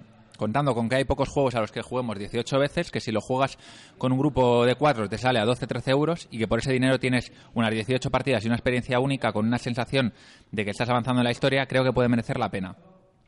Co- Comenzaré la campaña en dos semanas, espero así que aún... mm, Vale. Y que luego no lo puedes revender. Creo que es la principal pega que le pone la gente. Tenemos juegos en nuestra colección que no vendemos y que hace cinco años que no jugamos y al que le hemos echado unas tres partidas. ¿No es igual de gilipollez eso? Sí, la verdad que sí. Eh, se, os ha ido, se os ha ido la pelota con el juego de Wallace. Estudio en Escarlata es una novela de Conan Doyle. O sea, que tiene para los dos, para Sí, ti y para mí. yo ya me he fustigado públicamente con eso, así que... Bueno, a ver, los triquis. Me, me voy a explicar, a ver si se me, a ver si se me entiende. Yo sé perfectamente que hay gente que se compra un juego y no lo juega nunca, o que lo juega una partida. Yo eso lo critico igual, es decir, a mí eh, yo siempre digo que, que yo cuando me compro un juego es cuando re- realmente sé que es un juego para mí de por vida. Por Pero eso- tú te, tú te compras muy pocos juegos, Muy ¿no. Val? Pero por un raterío tuyo Sí, así sí, sí, sí, especial. raterío, Sí, sí. Es raterío, ¿no? No es que no tengas sitio, por ejemplo. Vale, vale, me queda No, no, claro. a ver, eh, Yo como oyente lo quería saber ya que tengo la suerte de venir a preguntar. Yo lo que digo es si estoy en un club de juegos donde hay cientos de juegos, Sí. eh, creo que es un poco tontería estar comprando juegos y juegos y juegos. Yo lo respeto, que lo- o sea, no voy a criticar a nadie por hacerlo. De hecho, mi, mi compi Chechu lo hace, Lo hace todas de las manera semanas. compulsiva. Pero yo tengo una visión de las cosas. Yo creo que las cosas están para usarlas. Eh, eso de ese- esa, eh, esa costumbre occidental que tenemos ahora de consumir, consumir y consumir sin parar por el simple hecho de consumir. Me ha sacado todo el club para escuchar. no sé. Sí, sí. Porque, hombre, Ahora no me Te has puesto serio, te has puesto Desde- serio, ¿vale? Claro, me pongo en serio porque se crea un juego que está creado Han para dicho, que, "Vamos a escuchar para que tú rata". no lo puedas eh, Sí. jugar de por vida, que para mí eso ha sido siempre como un... O sea, yo el- eh, el- los juegos que tengo de cuando era pequeño es que todavía los tengo. Sí. Y, y si, si el día de mañana tengo un hijo y quiero jugar con él al Monopoly que yo jugaba de pequeño, quiero poder jugarlo. Entonces, que creen un juego, que por cierto, crean dos juegos, que es el mismo, la, de- la edición roja y la azul, Sí. para que la gente, se, se lo- para que los frikis ya del completismo se compren las dos. Claro. Y que es un juego que está pensado para que tú lo vayas jugando en un modo campaña, pero que lo vayas destruyendo de manera que no puedes volver a jugar la campaña completa, sino que tú vas rompiendo cartas, vas haciendo cosas al, al juego. Pues hombre, ya para empezar a mí me parece un mal comienzo. Yo entiendo que la sensación de jugar una campaña puede ser algo alucinante, pero es que hay muchos juegos de miniaturas, de rol, que no tienes que destruir los juegos para jugar campañas. Hombre, yo tampoco soy muy fan de eso, de tener que romper Claro, entonces las no cosas. entiendo, no entiendo, más allá del tema de marketing, que sí que lo entiendo, porque yo me dedico a eso, entiendo que lo han hecho como, ah, la sensación esa de yo ahora rompo la carta, ya no puedo jugar esa carta, por lo tanto, y que luego la gente va a ser así, se va a volver a comprar el juego, la edición azul. Claro, claro, pero- al final es consumir y consumir y consumir. Entonces, la empresa, la editorial, le va a salir de puta madre la jugada, a crear un Sí. hype de la hostia, el Sí. marketing es buenísimo, pero cuidado, señores, estamos comprando un juego que va a llegar un momento en el que no lo podamos seguir jugando. Hay gente que dice que sí que se puede seguir jugando, pero solo en la versión que queda finalmente no lo tengo claro porque no lo he jugado. Si lo, puedes jugar, así- lo puedes jugar, eh, por lo que me han dicho gente que ya empezó a jugarlo en el club, lo puedes jugar como el Pandemic normal. O sea, el juego base sería como el Pandemic normal, lo que pasa es que para eso pues pero ya una, tienes vez, el Pandemic normal. pero una vez que has jugado el modo campaña, tú puedes seguir jugando Sí, luego. como Pandemic normal. Vale, si se puede eso, entonces me callo, o sea, me, me como mis palabras. De todas maneras, si, si los que lo han diseñado lo han diseñado pensando en que tú al final te acabes comprando dos o tres copias, me parece, me parece mal. Entra Alf, que es eh, ídolo. Entra al que es mi ídolo. Exactamente. otro, otro consumidor empedernido. Mira, Sí. Viene ya con sus bolsas. No Sí, sé. sí. Hola a todos. Y, y Alf me tiene que me va a enseñar a jugar al Blood, Sí, al sí. Blood Rage. Sí, sí. Ah, ya se ha hecho el loco por ahí. ¿Eh? Me tienes que enseñar a jugar a este, ¿eh? Al Blood. No he jugado Blood. nunca, lo siento. Yo soy más del Cold Express. No, pero el Call Express también, ¿eh? También, también. Chechu, no sé qué opinión tienes tú de esto. Mira, yo te voy a dar eh, otro punto de vista, que es la del consumista compulsivo, que soy yo. Sí, amigos, aquí el enfermito soy yo. Y tampoco estoy a favor de este tipo de juegos por una cosa. Si alguien entra en mi biblioteca de cómics, la pregunta que hace es, ¿te los has leído todos? Y digo, Claro. ¿pero tú has calculado todo lo que hay aquí? Claro. Digo, es imposible que yo me lea todo esto en mi vida, ni aunque esté el resto de mi vida leyendo TVOs todos los días. Claro. Pero ¿por qué yo los compro? Porque quiero, porque quiero tener la posibilidad de leerlos. Yo no sé lo que me va a apetecer mañana. Pues con los juegos igual. Cuando la gente dice, es que no le vas a dar más de no sé cuántas partidas. Bueno, pero es que yo me lo compro y lo tengo porque quiero tener la posibilidad de jugarlo. Yo no quiero un juego. Le da tranquilidad. Sí. Yo no quiero un juego mejor. que sepa que tiene. Pero yo lo entiendo, ¿eh? partidas. perfectamente lo que está diciendo, ¿eh? Lo Eh, entiendo. o sea, y fíjate que yo compro compulsivamente. Y es cierto, yo tengo muchos juegos que no he estrenado, tengo muchos juegos que juego una partida, tengo muchos juegos que juego dos partidas. ¿Y qué? ¿Y si hay una etapa de mi vida en la que me pongo a jugar como un loco a ese juego, se me va a acabar? No, no se me va a acabar. Este sí se me va a acabar. Entonces, respeto, por supuesto, a los que les guste el tema de la experiencia, porque aquí, hay, aquí se ha comprado para el club, se ha comprado el Pandemic Legacy y hay algunos que están flipados con el Pandemic Legacy y están aquí jugando. Perfecto. Pero yo no me voy a comprar un juego que tiene X partidas, lo siento mucho. Porque yo llegará un momento dentro de 20 años, cuando llegue ese nirvana de los frikis, que es la jubilación, que es cuando Oh. los frikis pensamos ¡Oh! que, que- ¡Oh, qué maravilla! Es decir, cuando ya digamos, "Pues voy a Cada jugar". vez más cerca.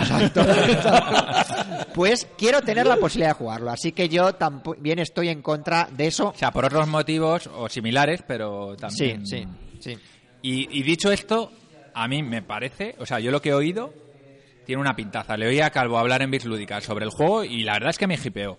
O sea, a mí la Pero- teoría de eh, vas a jugar X partidas, pero es que hay muchos juegos a los que no juego X partidas, ya, pero es que puedo jugar X partidas. O sea, tengo la posibilidad de hacerlo aunque no lo haga en la vida. Es Yo como estoy si me compro contigo, un Chechu. que después de leerlo tengo que ir rompiéndolo. Pues hombre, pues no. Quiero Bueno, hay que decir una cosa, aunque Chechu no tenga el Pandemic Legacy, sus juegos son como son Legacy, porque él los destruye según, o sea, tú te ves un juego suyo y te ves las reglas Mentira. y están destruidas. O sea, no sé qué cosa. No, yo, ves, yo ahí no estoy a favor. Yo cuido mucho mi material. Mona, te voy a poner un No, eso no me gusta, Chechu. No. Te voy a poner un ejemplo. Mona dice que tiene una colección mm, grande de películas, ¿no? Pues Sí, habrá hombre, películas que tengo haya visto. DVD y Blu-ray. Habrá películas que habrá visto una vez, habrá películas que habrá visto dos Y veces. hay películas que no he visto. Y hay películas que no has visto. Pero a ti si te dicen que si te compras una peli que después de verla cinco veces se va a quedar en blanco, ¿te la compras? Pues no. No, claro. Pues no. No, la- porque no, yo mi idea es que conservarlo. Claro. No Y es a lo mejor nunca la vas a ver cinco veces. Claro. Es cierto. Pero yo no quiero una peli que No la luego quiero- después de verla cinco a mí esto que de destruir no me gusta. Bueno, destruir, está. digamos. Estoy en, en contra de romper cartas y romper y quitarle cabezas a los muñecos. Estoy en contra. Bueno, pues seguimos con el siguiente comentario. Seguimos con Petardo. Hombre, petardo. Hombre, petardo, por Hombre, fin. petardo. El, Por favorita- fin. el favorito de Mona. Por fin petardo. Eh, buen programa, pero dedicado a los que por cercanía geográfica os pueden visitar. En cuanto al conflicto del programa de criticar juegos no jugados o poco jugados, yo estoy de acuerdo con lo que escribe el compañero Bilbo. Hace poco en un podcast se criticaba sobre esto, de la gente que hace críticas sin haber jugado o habiendo jugado poco. Y creo que hay gente que por experiencia y conocimiento de mecánicas, una vez jugado o a veces incluso con una lectura de reglas, ya intuye hacia dónde A veces he tenido impulsos de compra de juegos y una vez en casa leyendo las reglas me doy cuenta de mi error. No me hace falta desplegarlo para saber qué sensaciones me dará. Otras veces no lo leo y lo juego, pero la primera partida suele, marcar si se jugará más veces o no. Aún así tengo juegos maravillosos en mis estanterías con apenas una partida. De todas formas, si uno lee una crítica de alguien que ha jugado poco, es su responsabilidad darle más o menos peso a su opinión. Yo, dependiendo de dónde provenga, no me dice nada. Uno debe ser responsable y conocer las fuentes que se informa y valorar esa información dependiendo de cómo y dónde venga. Yo ando esperando que Checho estrene de Producer y Prime Time con una crítica del unboxing y una partida le daré validez. Pues aunque no comparto sus gustos, sí me gustan sus descripciones y sensaciones de juegos. Lo mismo vale para Val. The Producer es un juego muy apetecible, edición limitada a 500 copias, pero es mucho dinero para comprarlo a lo loco, sin haber oído nada. Del Prime Time he leído maravillas, pero es una información con validez media o corta, pues está construida con opiniones de la BGG en lecturas diagonales. Un abrazo y espero pronto vuestra próxima entrega. Pues a ver si estreno el de Producer, que tengo muchísimas ganas, es sobre un productor de cine en los años 40. Espero pronto vuestra próxima entrega, que es esta, ¿eh? Cuidado, que es esta, ¿eh? Exactamente. Cuidado. Pero ese me, ese me gusta, ¿eh? El del productor de cine. Sí, sí, además. ¿De los años 40? En los años 40, con actores reales, tú contratas a Humphrey Ah, Bogart, le pones mola en un mucho. drama y te da más puntos, le pones una comedia y te da menos puntos. Ese mola mucho. Sí, sí, sí. Bueno, un poco por una cosa que ya hemos comentado varias veces en el programa y a mí me alucina que haya gente que lo siga diciendo. Nosotros cuando no hemos jugado un juego, no lo criticamos, o sea, lo que hablamos sobre lo que sabemos del juego. O sea, yo el Pandemic Legacy no lo he jugado, no, no puedo hacer una crítica como el crítico de cine que va al cine, ve la película y luego la comenta. Yo hago una crítica del, del movimiento que se ha generado a través del, del Pandemic Legacy y de lo que significa eh, un juego de ese tipo. Na- nada más, no pretendo aquí... ¿No, Chechu? Eh, Bueno, es, es No hablar ya- sentamos cátedra. Eso es, la idea es contar luego- lo que uno y siente nosotros, sí. y luego que haga la gente lo que le dé la gana, yo, claro. Yo si he jugado una vez a un juego, lo digo, y si he jugado diez, Yo siempre eso, nosotros en la radio eh, y en todos los sitios, todas las cosas que hacemos, eh, estamos en la radio ahí todos los días, siempre hacemos secciones que le llamamos el regalito, donde recomendamos cosas que nos molan y lo que único que hacemos es descubrírtelo si no lo conoces y que tú valores si te gusta a ti o no. Y si ya lo conoces, que sepas mi opinión. Y si no la compartes, pues nada, ya hemos echado el ratito. Tú tienes la contraria y yo Claro, tengo la otra. es Pero no es decir, a mí no me gusta la gente que dice eh, esto es esto es lo mejor y por ejemplo la gente que dice esto es una mierda. Yo no me parece bien porque mira, yo vengo de ver regresión de Amenábar. Todo el mundo lo ha puesto a, a caer de, de un guindo. A mí me ha gustado. Entonces yo he ido a verla porque quería saber mi opinión.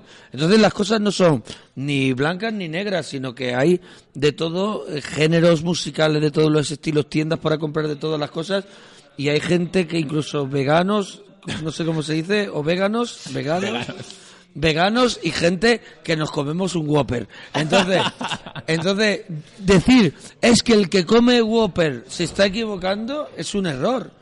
Tú puedes decir yo estoy muy a gusto siendo vegano, pero Yo creo que siempre y cuando tú lo expreses como una opinión y no, Claro. sentando cátedra, Claro. yo dije que me parece una gilipollez lo de el, el crear un juego como el Legacy, lo sigo... Pero eso es una opinión Claro, tuya. una opinión. A mí me parece una tontería que hagan la segunda parte de regresión de Amenábar. Creo que con la 1 tuvimos Amenábar, bastante. Un saludo. Tuvimos bastante. Y, eso que es- Y me ha gustado. Y eso que le ha gustado, ¿eh? A mí me ha gustado, pero entiendo que no tiene que haber segunda parte.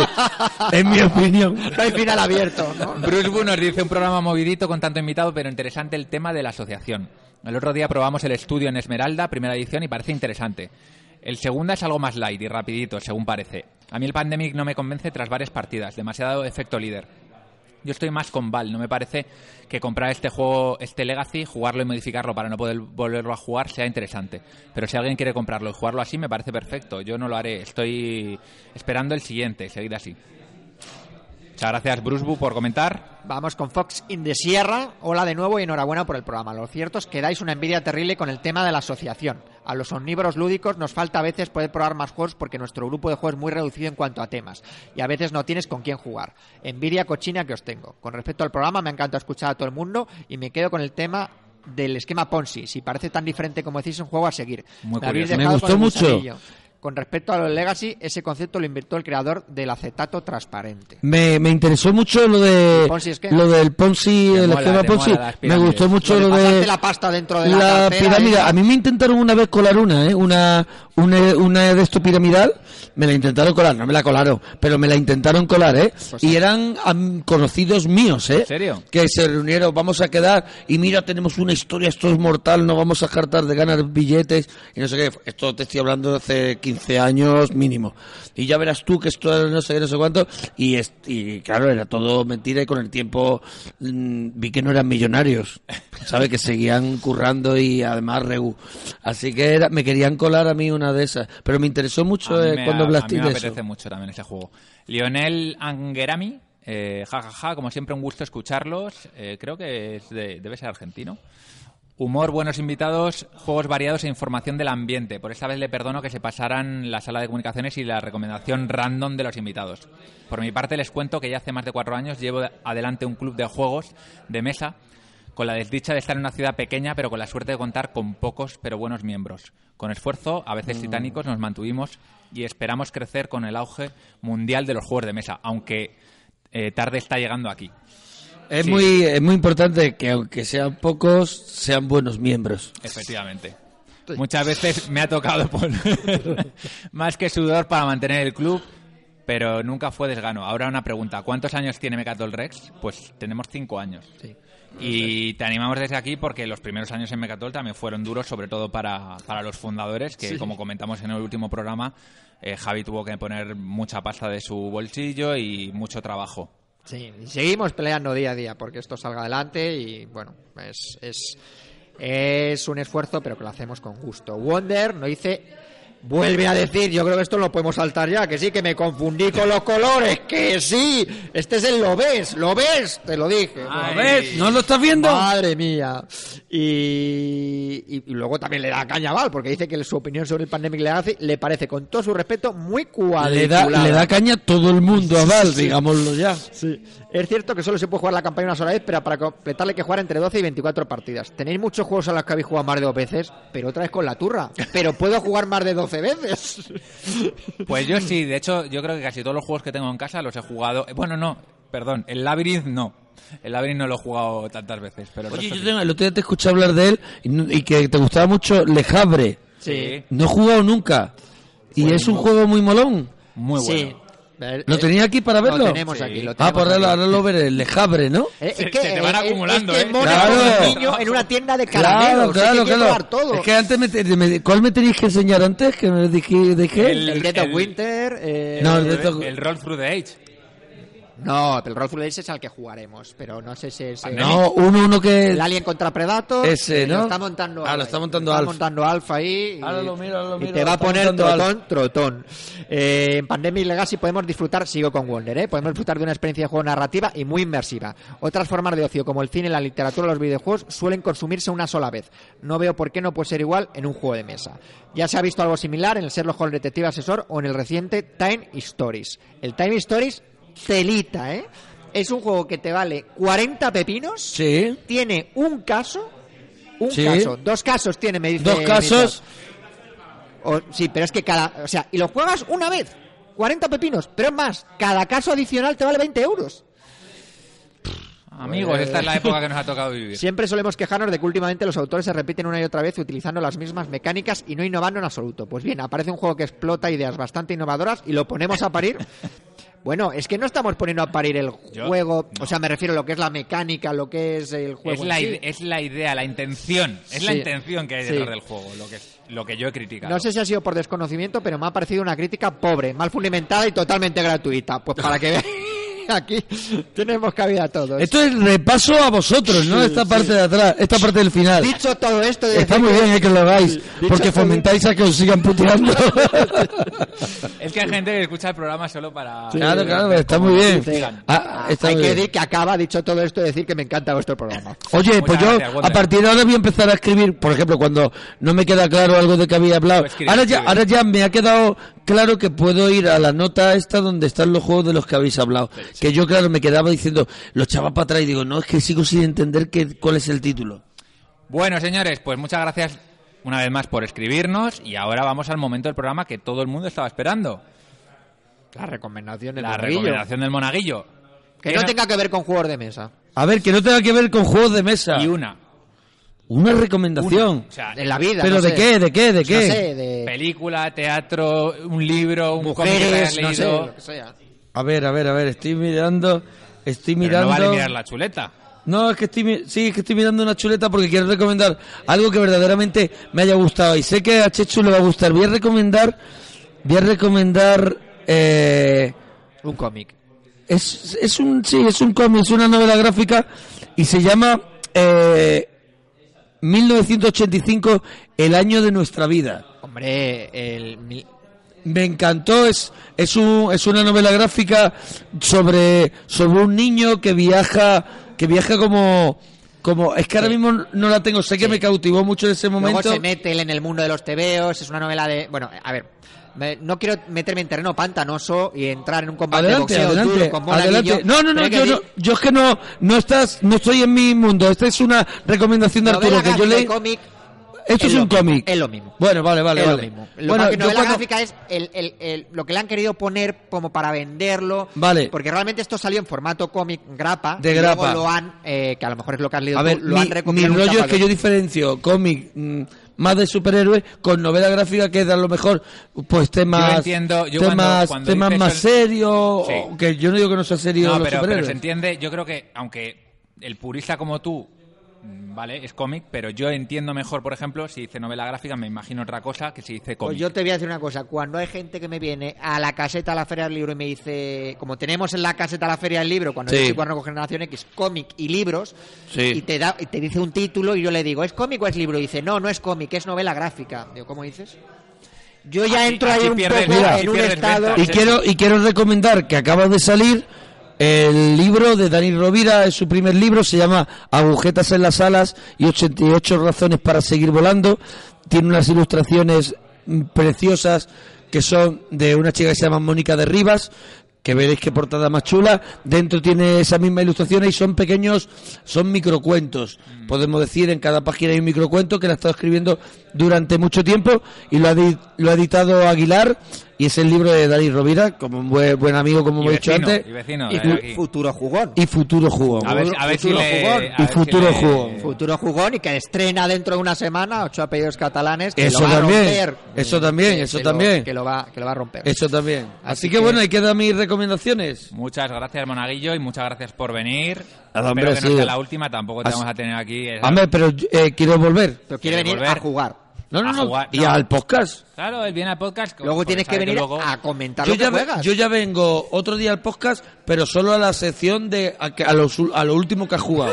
Y entonces yo cuento lo último que he jugado. Y luego al Claro. pollo asado, venga. Y al pollo asado. Claro. Pues nada, desde aquí simplemente eh, pues recordaros las formas de contactar con nosotros, planeta de juegos podéis hablar eh, la BSK, podéis Oye. meteros con vosotros, con Y, nosotros. y- y el tweet, Twitter cuando vais a tener, Sí. ya sé, de Mecatol Pero Rex. es el de Mecatol, Es el de sí. Mecatol Rex. Vale, pero ¿y Planeta de Juegos no queréis que tenga su Si propio lo llevas Twitter? tú, sí, fíjate. Venga, yo lo llevo. ¿Sabes lo que pasa? Que el Twitter, eh, Diego se lo ocurra mucho. Vale, pues pero- estáis, eh, seguís el, el Twitter del programa, también y es... porque y porque Planeta Hombre, yo al final ahora tengo es que una reco- extensión de Tengo que Rex. recomendar a todos mis seguidores Sí. que escuchen el podcast. Sí, pero tú este... pones Planeta de Juegos y luego lo enlazas con Mecatol Rex y ya está. Y con eso ya la gente. de todas maneras, eh, no te preocupes que yo te mando un enlace a iBox para que directamente lo retuitees Eh, y la gente perfecto, te escuche perfecto, y de todo. perfecto, perfecto. Lo tienen que escuchar. Y también nos podéis comentar en iBox, eh, como ha hecho el Monaguillo en el último programa. Y, y, y- y- ¿qué más? Podéis venir a vernos. No, a- que vengan a jugar, que vengan a jugar. jugar, aquí que es lo que nos mola. Ojalá deis alguna vez la dirección bien del sitio, de verdad. Ojalá. La de antes no la sabíamos. Ojalá la deis bien. Matilde Hernández, número 36. 36, segundo izquierda. Estamos en el, met- en el metro. Metroporto, al lado del Porto. Metro Aquí se viene estupendamente, se aparca de Se aparca escándalo. Es una zona pues muy tranquilita y vienes y, y estás aquí estupendamente. Y el montacargas es la leche. Hombre, montacargas, de verdad. Montacargas Stephen King lo quiere para un relato. Así que, bueno, pues nada, eh, muchísimas gracias por venir. Nada, gracias a vosotros por invitarme. Y Un nada, abrazo, nos vemos dentro de 15 días. Ah, y, y a ducharse que sale económico. Hasta luego.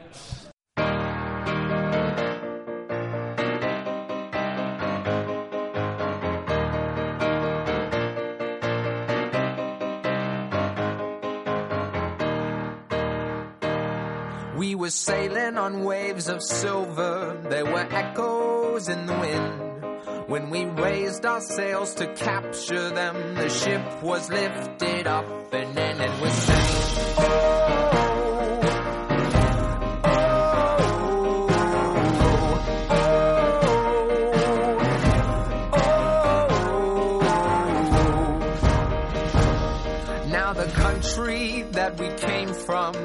play silver melodies. And the kings and queens all write their dreams on silver pages we would read and we'd sing.